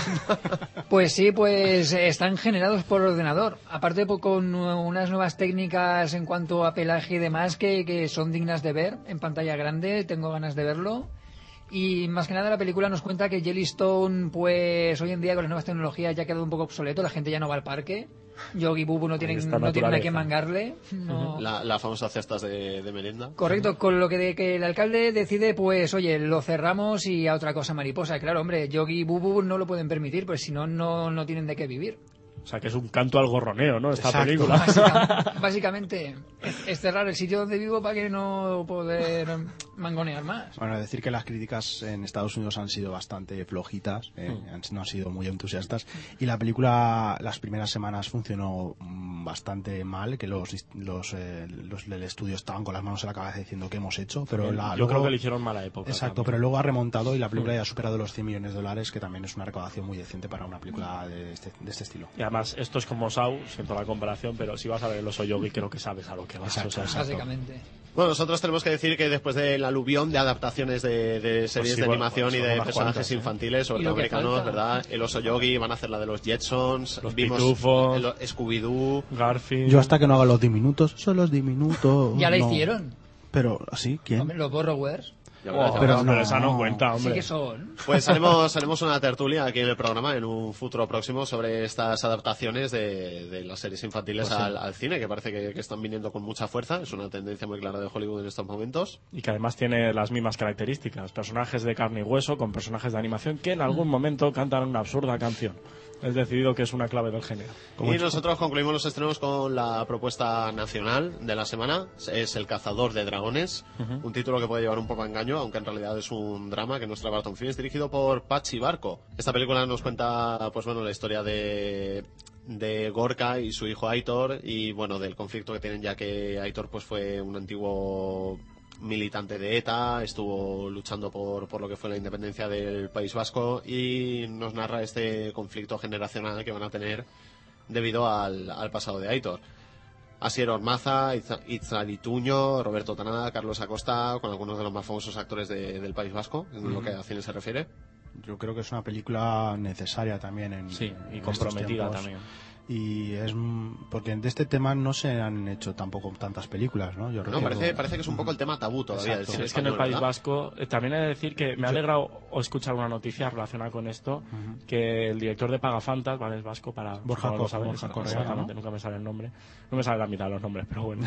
Eh, va a afrontar la primera, la primera comedia sobre ETA. Que me parece, sinceramente, me parece un dato bastante valiente. Y además el argumento... Valiente, bueno, temerario casi diría. Sí, no, pero es que el argumento a mí me parece sinceramente gracioso, porque es eh, un comando de ETA que se tiene que meter en un piso, ¿vale? Para preparar eh, un golpe y se tienen que hacer pasar por una familia o algo así y además a ellos les seleccionan como los presidentes de la finca. Pero- Entonces tienes a un grupo de terroristas con falsa identidad haciéndose eh, una mezcla, digamos, como aquí no hay quien viva y Pero algo. yo creo que esta mezcla no debe sorprender porque si hacemos memoria, Berlanga lo hizo con la vaquilla. O sea, tú ves la relación que había entre el bando Mm. republicano y el bando nacional de tú me das el papel y yo te doy el... O sea, Sí. esa- es- ese sentido del humor ya lo utilizaba mucho Berlanga con todas lo- sus lo- lo que pasa es que sobre todo en el tema del País Vasco, como el de la Ya. película que tratamos, pues digamos que es un poco más, eh, como es más, más actual, eh, es un poco más eh, sensible un de tocarlo. Pero bueno, estamos viendo como últimamente películas están afrontando este tema bastante valientemente.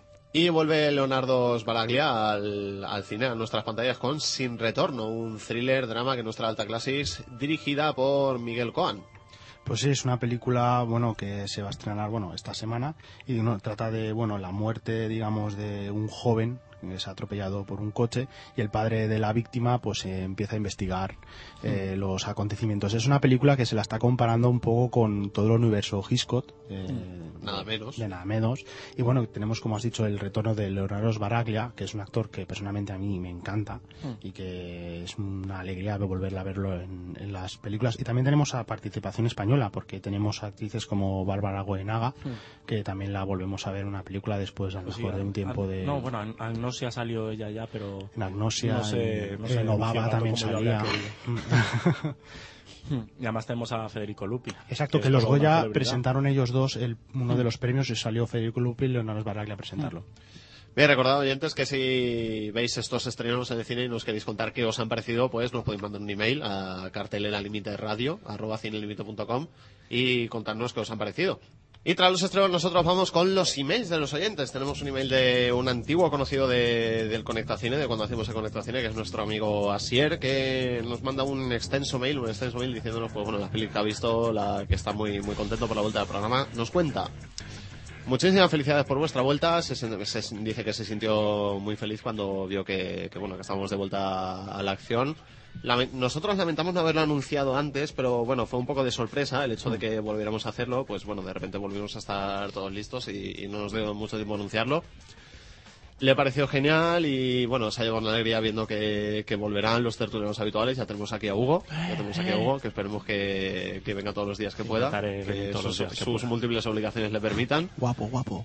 Dice, dice que se le hizo muy corto el programa, aunque bueno, aunque este formato también es más, más corto que, que- que el que teníamos con, con Conecta Cine. Dice que no es mucho de western, pero que la que más le gustó con diferencia fue Sin Perdón.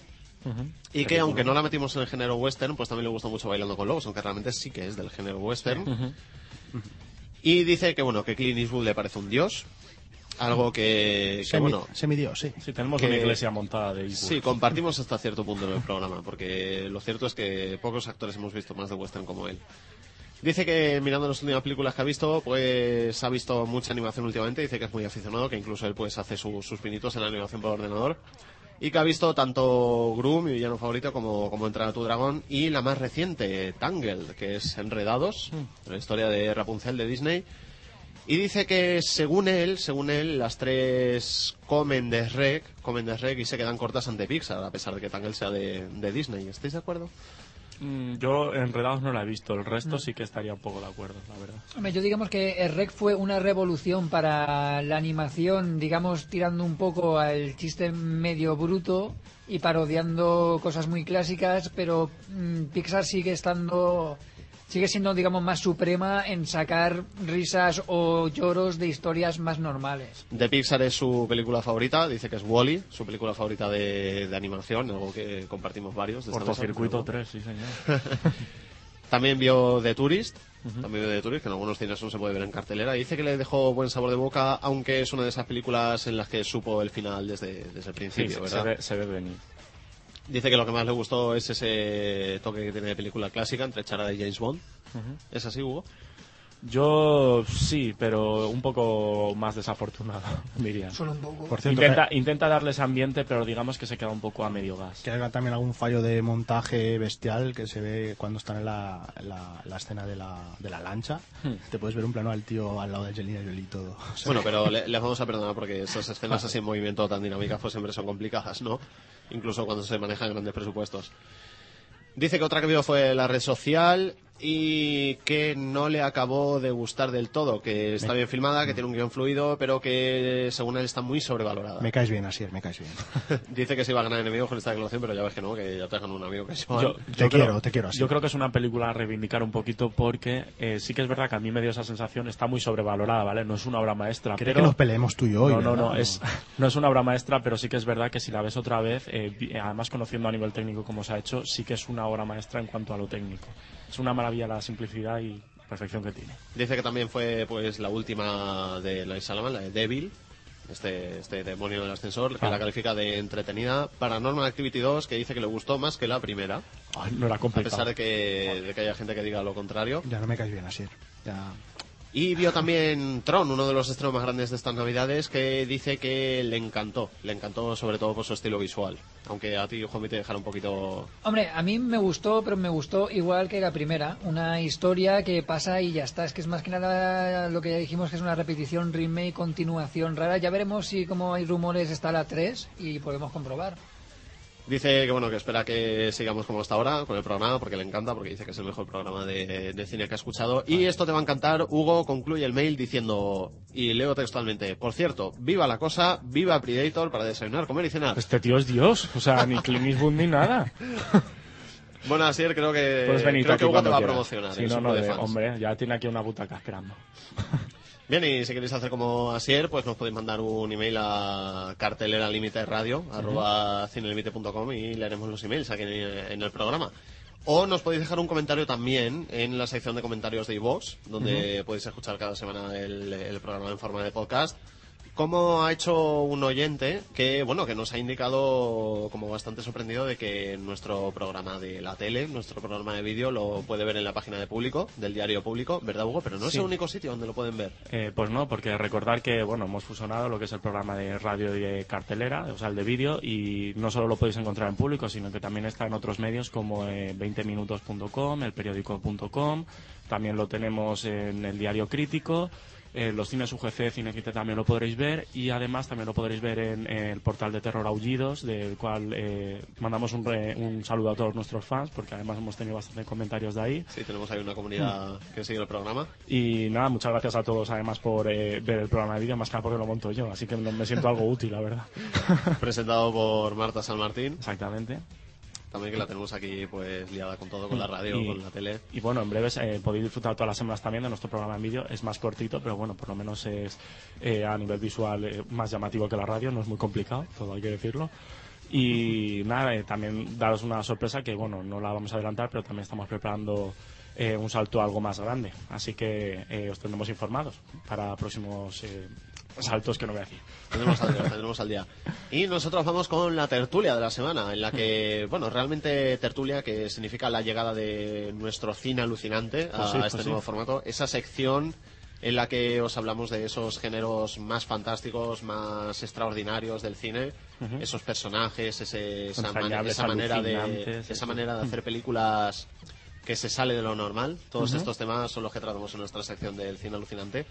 Que esta semana llega para hablarnos de, de esos personajes Majos. entrañables. Diremos majos. sí. Familiares. Hay gente maja que, para haceros una idea, se dedica a matar gente. Pero gente maja, ¿eh? El novio que Eso- toda madre quiere para sus hijos. Exactamente. Esos villanos tan característicos que son los psico-killers en nuestro cine alucinante. Y Joan nos va a contar muchas cosas sobre ellos. Pues sí, la verdad es que bueno, no sé por dónde empezar. Tengo mucha información, mucha, mucha información, pero Pues, bueno, tengo tiempo cuéntanos, limitado. cuéntanos un poquito los inicios del ¿Tú, tú psico cuándo dirías que, que empezaron a llegar a porque, porque la gente se cree A que esto empezó con, con Freddy Krueger y toda esta gente que ahora hablaremos. Ahora hablaremos. no. Mencionar que No, los no, no, productores no. déspotas no entran en, las- en la sección de psico-killers. Y, y por esto mismo quizá habría que definir un poco cuál es el, el perfil del psico-killer. Pues ¿Cuál, bueno. ¿Cuál sería su traducción en castellano? Eh, asesino en serie.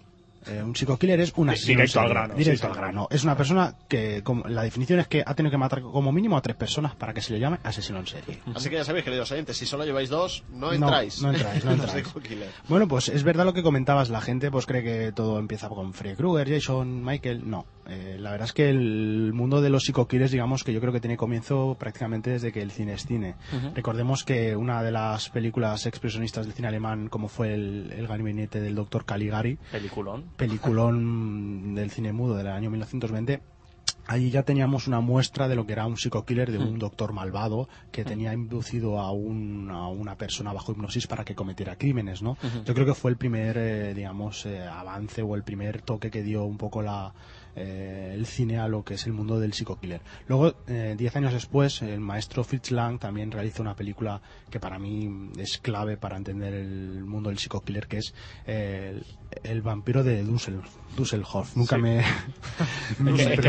Señor. M, vamos. Dusselhoff, eh, M, el vampiro de Dusselhoff, Hmm. con el gran Peter Lorre, que debutaba en, en esa película Peter Lorre, que fue, bueno, salía en Casablanca también y en Alcohol Maltés. Hmm.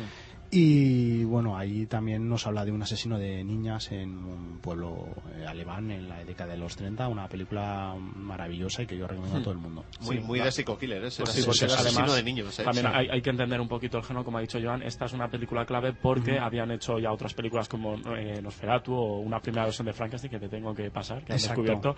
Que, pero estos, digamos que aunque son monstruos matando gente, ¿vale? Es, es diferente. El Sí. Psycho Killer, a pesar de que ahora veremos que personajes como Freddy Krueger pues vienen de, la, de, de Ultratumba o Jason Bourne, pues realmente el Psycho Killer, digamos que es una eh, persona, por así decirlo, Que mata. eh, que mata, más que un Exacto. monstruo. Que Eh, además, suele, mayor- que además suele ser una persona inteligente. Es- exactamente. Yo la creo- mayoría de casos, por ejemplo, como Freddy Krueger, sí que es verdad, sí eh, han vuelto la tumba y todo eso, pero digamos que tienen un pasado como seres eh, humanos, pues eh, con trastornos psicológicos, problemas, etcétera, Yo- o pura yo- maldad. Yo he intentado hacer una disección de lo que podría ser el psico-killer real, Hmm. eh, de personajes, eh, no reales, sino de personas de carne y hueso que matan, Ujú. del psico-killer un poco fantasioso eh, de ultratumba o, o super, un superhéroe, digamos, que va matando a gente. Por ejemplo, haciendo también un repaso, Hitchcock fue también no, uno de los que introdujo el género de psico-killers, no solamente por psicosis, que también Norman Que ahí Bates lo consagró. se puede decir que fue el, as- todas las personas asociamos psicosis con el psico-killer Norman Bates, el- la persona lo- loca, dominada por la personalidad, de- en teoría, de, de su madre. Pero recordemos una película de Hitchcock que era eh, La sombra de una duda, que salía Joseph Cotten, que hacía de tío. Charlie, el cual nos cuenta que tío Charlie era un asesino de viudas y su sobrina, Teresa Wright, ganadora de un Oscar también en el 44, eh, empieza a sospechar de que su tío es un asesino. Entonces es una película también que nos introduce el género de, de psico-killers de una manera muy muy actual, ¿no? Y otro de los que a mí me parece que es el rey del psico-killer es eh, Robert Mitchum. Sí, yo eh, creo que es en el- La el Noche del. Cazador, que es una película estupenda de Charles Lawton del año 1955, la primera, la única que dirigió. Sí. Eh, que yo creo que ahí incluso este hombre que es, hace, hace de reverendo, el, el reverendo Harry Powell, ¿m? que ya lleva un sombrero, cosa que el sombrero ya, por ejemplo, Freddy Krueger puede ser que ya eh, le venga Sí, digamos que, que aquí, ¿eh? aquí, aunque es una Sí. persona carne y hueso, ya empieza a, personalizar al asesino. Es decir, el- sí. Eh, tiene su propia personalidad, no es un asesino a secas, sino que tiene el friquismo ese puro que Exacto. Y luego el, recordemos que en la mano él llevaba eh, tatuadas la palabra amor y odio en cada mano. O sea, ahí te está hablando también de la versatilidad y la du- de la dualidad de la- de- del personaje en sí. Cosas que después eso cogen los, los psicoquiles como incluso Michael Myers o, o el O eh, Jason Burgess y, y Freddy Krueger no tanto, porque yo creo que ahora hablando de, de sagas ma- más actuales, ¿no? Hmm. Vamos a hacer un poco una disección de también de cómo han ido la- progresando el género del psico-killer en los 60 y 70 y de cómo han ido desengranando en las sagas que actualmente conocemos, ¿no? Por ejemplo, mm, en los 70, hablando de los 60 fue Anthony Perkins, en los 70 yo hay muchos psico-killers, es cuando más empieza. Sí, yo creo que es el boom. Yo, yo destacaría uno que es Cruz Stilo, que por el nombre me vais a decir, ¿y este quién, quién es? Este? Es mi tío, creo. Pues, Sí, no. Es mi- día tu, tío de Cuenca, ¿verdad? Sí, Sí, no.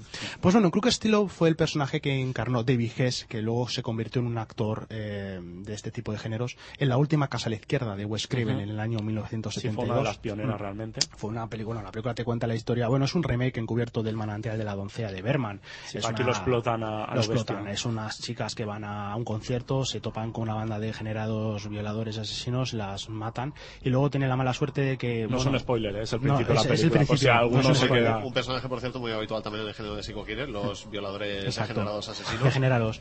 Pero luego la- lo, lo bueno es que van a pasar la noche en la casa de una de las víctimas, de una de la, entonces la película ya Sin que ellos lo sepan. Sin que ellos lo claro, es sepan, una ¿no? dualidad ahí muy Es buena. nada. Luego no tenemos mm, a cara de cuero.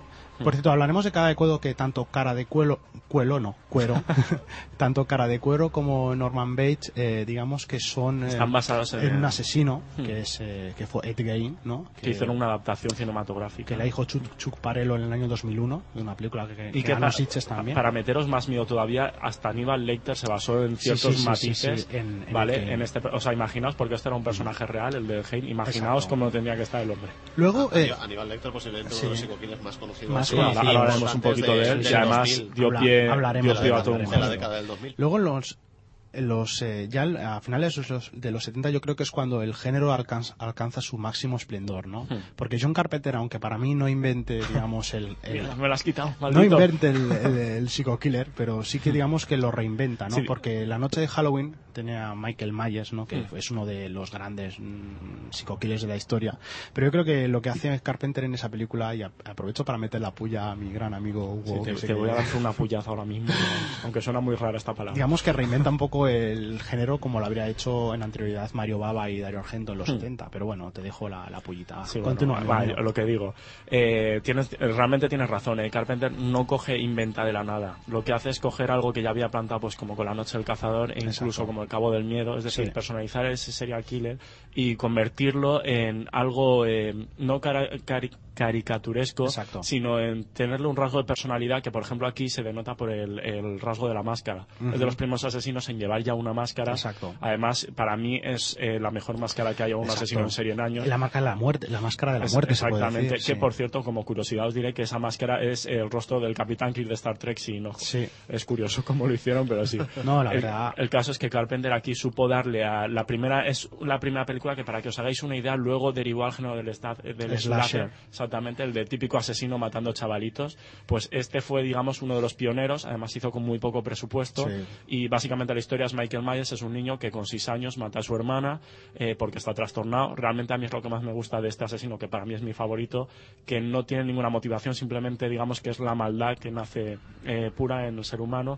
Y digamos que después de estar encerrado en un manicomio se escapa y luego, bueno, crea toda una oleada de crímenes en torno, crímenes. en torno al pueblo donde él vivía. Ya, ya hablaremos. mm, Hablaremos ya, detenidamente esto es un combate aquí. De, de Halloween, que a mí ya te digo que me parece una película muy precisa y evidentemente Hmm. con muchos matices, pero ya, ya hablaremos. Yo- bueno, aquí realmente yo creo que la importancia fue más que nada de cara a la taquilla. Exacto. Porque esto es un- el género de los psico-killers, sobre todo de, de los slashers de estos, Slashers. que no me sale el nombre en inglés, digamos que ha sido un triunfazo realmente Sí. a nivel mundial porque son baratos de hacer y a la Sí, vez sí. dan mucho dinero. Hombre, Halloween costó, Hmm. no llegó, creo que fueron 400 mil dólares de 300, presupuesto 400.000. y recaudó cuaren- 44 millones de Sí, en ciento- Estados Unidos. 150 millones al fin, eh, 150 veces su presupuesto Sí. llegó a recaudar. ¿Por qué, por qué creéis que, que enamora a la audiencia el género del Psycho Killers? ¿Por qué creéis que le gustan tanto a, Porque la al gente, público? la gente es hipócrita, es lo que decía sí. Toma, insultemos a los No, en el sentido, lo- es lo que decía Víctor Miller. En, yo hay un, quien tenga la edición de, de DVD de Viernes 13, hay un documental muy interesante que te cuenta de cómo, hablando ahora de Viernes 13 que íbamos a pasar,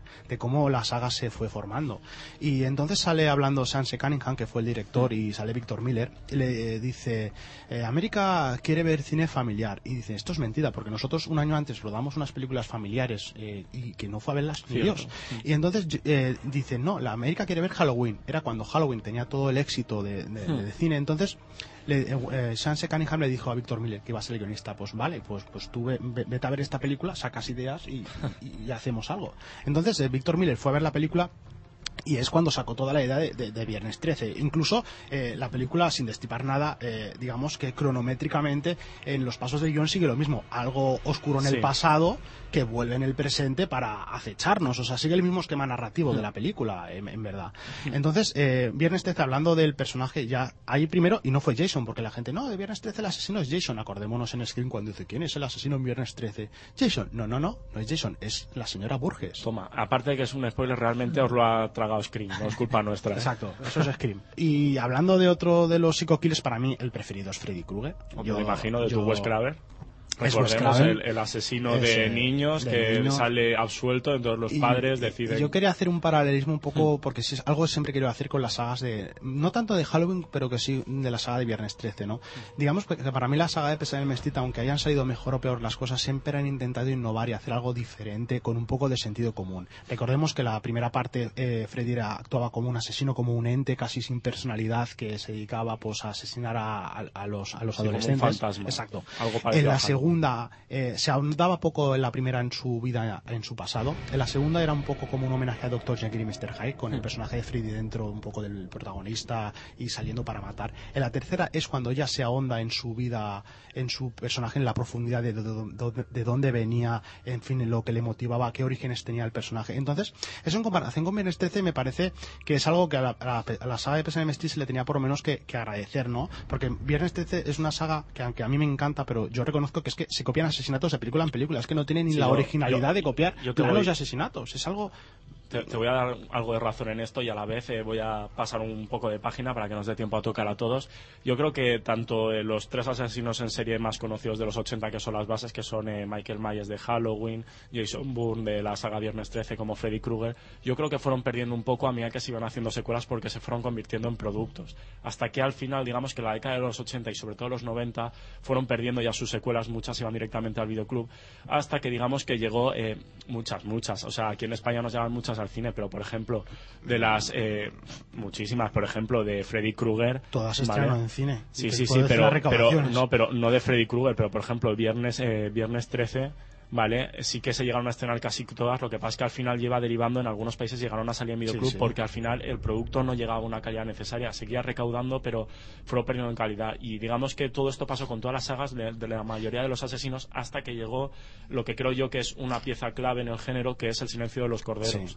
Bueno, yo creo que es una pieza clave en el género eh, el silencio de los corderos, porque de hecho eh, fue lo que fomentó eh, las bases del psico-killer moderno, ¿vale? Primero fue el silencio de los corderos con su Aníbal Lecter, era un asesino, como ha ha dicho Ángel muy bien, que ya no es simplemente una máquina de matar, algo fantasmagórico como puede ser eh, Freddy Krueger o Michael Myers, sino un ser humano inteligente, metódico, que eh, sirvió de ejemplo para otros asesinos en serie como puede ser el John Doe de Seven, que fue muy conocido, Sí. es uno de los que ha explotado más el género. Diría que es la segunda pieza fundamental. De hecho, Saw, la película de la que tratamos esta semana, eh, el temido Jigsaw y sus juegos macabros derivan un poco del tema Seven. Empezó intentando ser una especie de nuevo Seven, aunque luego ha derivado a, a una saga con su personalidad propia. Pero yo creo que aquí se nota muchísimo el cambio, que es donde más éxito ha tenido.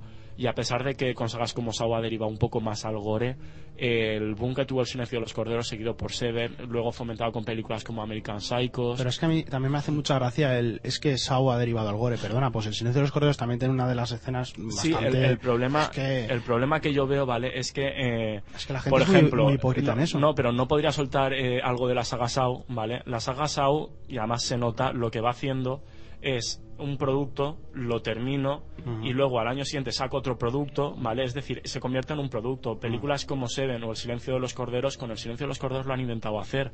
Intentaron hacer El dragón rojo, luego Aníbal, solo que con mejor fortuna para mí que la saga Saw, porque intentaron hacer otra franquicia y el problema que tienen es que los mejores psico-killers son buenos en sus primeras entregas. Luego, al intentar convertirlo todo en una franquicia, acaba derivándose lo que la idea principal que se tenía. Jigsaw, por ejemplo, a mí me encantaba el planteamiento del asesino. De, de hecho, hasta la tercera o cuarta entrega me encantó. Es una persona que, digamos, intenta con su inteligencia leccionar a la gente a me- eh, por medio de juegos macabros. Y al final te das cuenta que, sinceramente, la mitad de los juegos macabros que tiene son imposibles de hacer. Va a morir la gente. Al final la gente lo que va a hacer es ver carnaza asesina. Y además, y eso es otro dato importante, casi todas las víctimas de Jigsaw, mientras que en la primera entrega los protagonistas te importaban, en las siguientes, y es algo que le pasa a todas las franquicias, te parecen idiotas la mayoría de hacer personajes. eh, estoy de acuerdo con lo del silencio de los corderos pero yo creo que la película y es indudable y sé que a Hugo no le va a gustar mucho Yo que- soy muy objetivo con que esto, ¿eh? No- no es- realzó el género del psico-killer fue Scream de otra vez de Wes Craven Sí, sí. fue la película que en el Estoy- 96 era un género que estaba absolutamente muerto Que, que Hasta- precisamente Wes Craven volverá Estoy a traer ahora. Ciertamente de acuerdo. Ahora Eh, fue, bueno, fue Kevin Williamson en el guion, pero fue Wes Craven en la ejecución del, del guion Ujú. también. Y Yo creo que fue la película que dio una segunda oleada, un broche de oro, ya que en los 80, a finales de los 80, lo que era el slasher conocido clásico volvió, se estaba decayendo, como bien decía Hugo, con secuelas un poco de producto. Y eh, Scream lo que hizo fue un poco realzar, ¿no? Películas como Si lo que hiciste el último verano, Leyenda Urbana, en fin, eh, son películas que tuvieron muchas secuelas, tuvieron también mucho dinero, mucho dinero en taquilla y de la que Saw bebe mucho, porque también ha sido un, yo creo también fue en el 2004 un punto de inflexión con el intento de actualización del, del slasher. Yo personalmente, más o menos este concreto, yo os digo, bueno, también eh, voy a preguntar a Juan Viales a ver qué les parece. Yo personalmente, vosotros me decís vuestra opinión también, así la escuchamos un poquito. Creo que Screen lo que relanzó es el, el slasher viejo, es decir, el- bueno, lo voy a decir mal todas las veces, ¿vale? El género, es que nunca me ha salido bien el nombre. Es decir, el género de Halloween, Viernes 13, etcétera. Por eso luego las secuelas franquicias que salieron a raíz de Scream fueron Leyenda Urbana, eh, sé lo que hiciste el último verano, que era lo mismo, un asesino encapuchado y una sucesión de muertes. Lo que hizo Saw es un intento más parecido a Seven o El silencio de los corderos. Ya no era una trama de un asesino va matando gente, sino un juego macabro propuesto por una mente maquiavélica. que es decir, es eh, lo que para mi desgracia, eh, para mi opinión, ha ido perdiendo la saga Saw, pero que muchísimos asesinos en serie, pues eh, de películas, obviamente, eh, han intentado conseguir. Es decir, eh, películas como Seven o El silencio de los corderos han demostrado que tienen más tirón al final eh, un juego maquiavélico de un personaje que directamente no se dedica a ponerse una máscara y trocear a adolescentes que otra cosa. Yo personalmente no sé si vosotros estáis de acuerdo en qué género, eh, no sé, vuestra opinión un poquito. Yo opino como tú, que eh, la tendencia actual yo creo que es más hacia el asesinato psicológico, a, a esa persona con su diatriba moral, eh, entre el bien, el mal y, y ese juego de, de trampas y de, bueno, pues un poco que mantenga al espectador en vilo, que el asesino típico que solo se dedica a trocear y sin demasiadas motivaciones. Yo creo que también nos hemos olvidado un poquito de lo que es el psico-killer clásico, que sería el que tampoco tiene muchas motivaciones o que más o menos lo hace porque le gusta, como la Casa de la Cera, eh, Claro. American Psycho, o yo me quedaría con uno de los que fueron uno de los el más grande psico-killer de la historia americana que se le hizo hace poco película fue Zodiac, que nunca sabes las motivaciones que tiene. Bueno, aquí sí, pero por ejemplo, tendría- sí, porque bueno, también podríamos entrar en las películas que inventan psico-killers y las películas que se basan en psico-killers reales. Ah, pero por ejemplo lo que dice Juanmi, yo creo que el género tira un poquito más hacia Zodiac, aunque no tuvo mucho éxito en taquilla, ¿vale? Sí que es verdad que a nivel de crítica y sobre todo, eh, sí, de calidad, ¿vale? Vio que eh, esta no está reñido calidad con serial killers, ¿vale? Cuando en la década de los 90 y sobre todo al principio de, pues, de la, del Bueno, yo, 2000... yo creo que en realidad ningún género está reñido con la calidad. Sí, no, no, pero digamos que eh, lo que hizo Scream vale es realzar el género, pero al intentar copiar esa fórmula, como han hecho todos, por ejemplo, pues como otros géneros, como ha hecho Narnia con El Señor de los Anillos, es decir, como cuando se intentan eh, plagiar géneros, vale, desciende la calidad y es lo que pasa. Yo creo que, pues como ha dicho Juanmi, pues Zodiac, que eh, películas que han intentado hacer más el, el asesino psicológico ahora triunfan un poquito más, Yo prefiero reinventarse. ver una de sangre y psico-killers que no ver Zodia, que yo me aburrí mucho viéndola. ¿Qué quieres que te diga? ¿Cuál, cuál dirías que es el encanto del psico-killer para la audiencia, Joan? Es complicado, ¿no? Porque La, la magia, la, esa chispa que tiene, que arrastra a la La gente a la magia, sala. el- yo creo que es un, es un género de, de ambiente. O sea, tiene una música determinada, muy chillona, una música muy fácil de, de recordar. Tiene siempre unos escenarios o un bosque, una casa, una habitación. En fin, tiene un encanto ambiental, ¿no? Que es lo que, digamos, a mí, por ejemplo, me, me fascina de- del psico killer, ¿no? Luego tiene siempre unas pautas que se van siguiendo de, de guion, ¿no? Eh, luego tiene también desnudos, que también es algo importante. Eh, tiene, son Pero es que importantes. ves, ¿no? él deriva más hacia el slasher. El slasher. A mí es que yo soy un defensor y podríamos hacer aquí un debate del slasher. Es- yo prefiero es- el es donde slasher. están, es donde están de los mejores eh, Exacto. Que no que el falso debate de Saw, no, es que es una película primero de culto, pero luego derivó en carnaza igual. No, no O es sea, eso, pero sí que es verdad que los sí que donde más han explotado es en el por ¿vale? Pero realmente donde más calidad han obtenido al final son en los thrillers más psicológicos. Y concluyó en que Freddy sí que tiene una motivación para matar, no es el típico psico-killer que no tiene motivación. Él sí que tiene una y bien determinada que no voy a destipar. Bien, queridos oyentes, ¿pensáis como Joan que Freddy efectivamente tiene una motivación para matar? Pues nos podéis mandar, Pensáis como Hugo que era un pizzero que se quemó con su pizza. Nos podéis mandar un email a cartelera límite radio arroba con esta y todas las opiniones que tengáis sobre este género de los psico-killers. También nos podéis indicar cuáles son vuestros psico-killers favoritos y haremos aquí una, una galería de la fama de los psico-killers en el próximo programa. Yo, una de mis psico-killers preferidas es Catherine Turner y los asesinatos de mamá. Qué grande que estaba, por Dios. Mm, No conozco yo esa... Pues Jo- es John un Waters. peliculón que te cae. John Waters, es un Pues nada, peliculón. la, la recomendamos aquí a, a que la veáis desde, desde el programa. Y bueno, nosotros llegamos al final de este cartel de Límite Radio, nos tenemos que despedir, ya no nos queda más tiempo. Un placer haberte tenido con nosotros, Joan, que nos hayas contado pues todas estas cosas de los psico-killers, ese género muy visto pero a la vez tan desconocido, ¿verdad? Para la gente. Pues sí, la verdad es que estoy encantado. Muchas gracias por, por, por, por invitarme, por estar aquí. La semana que viene os traeré más cositas. Juan Martínez, que nos ha acercado la actualidad una semana más. Venga, como siempre, hasta la próxima. Hoy vas a ver Cisne Negro. Hoy voy a decir Cisne Negro. Para Maldito. la próxima semana os mostraremos en primicia todas mis impresiones y si no me he dormido. Ya veremos, ya veremos. Pero yo insisto, no va a ser tan terrorífica como la pintan. Hugo. Eh, yo creo que Juanmi se conforma con que no la aburra tanto como la fuente de la vida, aunque a mí me encantó la película, pero no, eh, me alegro de estar una semana más con vosotros aquí. Has vuelto, has vuelto al programa. Sí, he vuelto y pretendo quedarme todo lo que pueda si el trabajo me lo permite. Y nada, me alegro una vez más de haber estado aquí y con los oyentes, claro. Alex Luero, un placer tenerte en el programa. Igualmente un placer Le- estar con vosotros. Le y- hemos prometido a la audiencia alguna anécdota sobre, sobre lo que es el, lo que no vemos de- del cine. Cuéntanos cuéntanos alguna, va. Bueno, es que el cine da para muchísimas anécdotas. Trabajar en un cine da para mucho, pero la que más se repite es la gente que cree que nosotros somos un motel barato. Y, y viene aquí a dar muestras de su amor y, Y su le- afecto. sí, sí, le importa poco que haya gente en la sala. Las Ahí para de todo. De, de todas formas, díselo a la gente para que lo sepa. ¿Hay cámaras grabando? Eh, sí, vamos a decir que sí. Es decir, si estáis solos, es que tengo más de un amigo que la pasa y casi le da un soponcio. Hay, eh, si estáis solos en la sala con vuestra novia, no estáis solos, o sea, no os lo En el, montéis. cine, en el cine nunca estáis solos, nunca estáis solos. Exactamente, que O, os poner- den, o poneros una chaqueta por encima. Tener vergüenza, hombre. Bien, yo soy Ángel Moraleda, ha sido un placer presentar el programa esta semana, como siempre, para vosotros. Y la semana que viene volveremos con el estreno de The Mechanic, el retorno a la acción más visceral con Jason Statham. En, en, bueno, en un papel protagonista, vuelve a un papel protagonista porque aunque si bien estuvo en la acción en Expendables en los Mercenarios, pues ahora vuelve, vuelve a ser el, el, el, El tío guay de la el tío película. guay de la película, como le pega a él. Volveremos la semana que viene, hasta entonces disfrutad mucho y vean mucho cine. ¿Quién eres tú? ¿Quién? ¿Quién es solamente la forma de la función qué? ¿Y qué soy? ¿Un hombre con una máscara? Sí, eso ya lo veo. Naturalmente.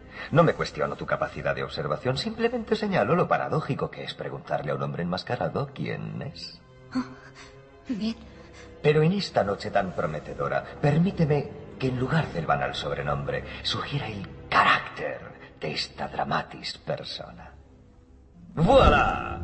A primera vista, un humilde veterano de vodevil en el papel de víctima y villano por vicisitudes del destino. Este visage, ya no más velo de vanidad, es un vestigio de la Vox Populi, ahora vacua, desvanecida. Sin embargo, esta valerosa visión de una extinta vejación se siente revivida y ha hecho voto de vencer el vil veneno de estas víboras en avanzada que velan por los violentos viciosos y por la violación de la voluntad.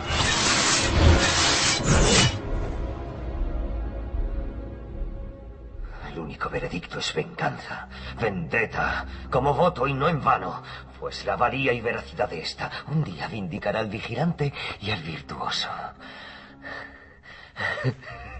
La verdad, esta fiche de verborrea se está volviendo muy verbosa, así que solo añadiré que es un verdadero placer conocerte y que puedes llamarme V. ¿Eres una especie de maníaco? Estoy seguro de que eso dirán, pero ¿con quién, si no es indiscreción, hablo?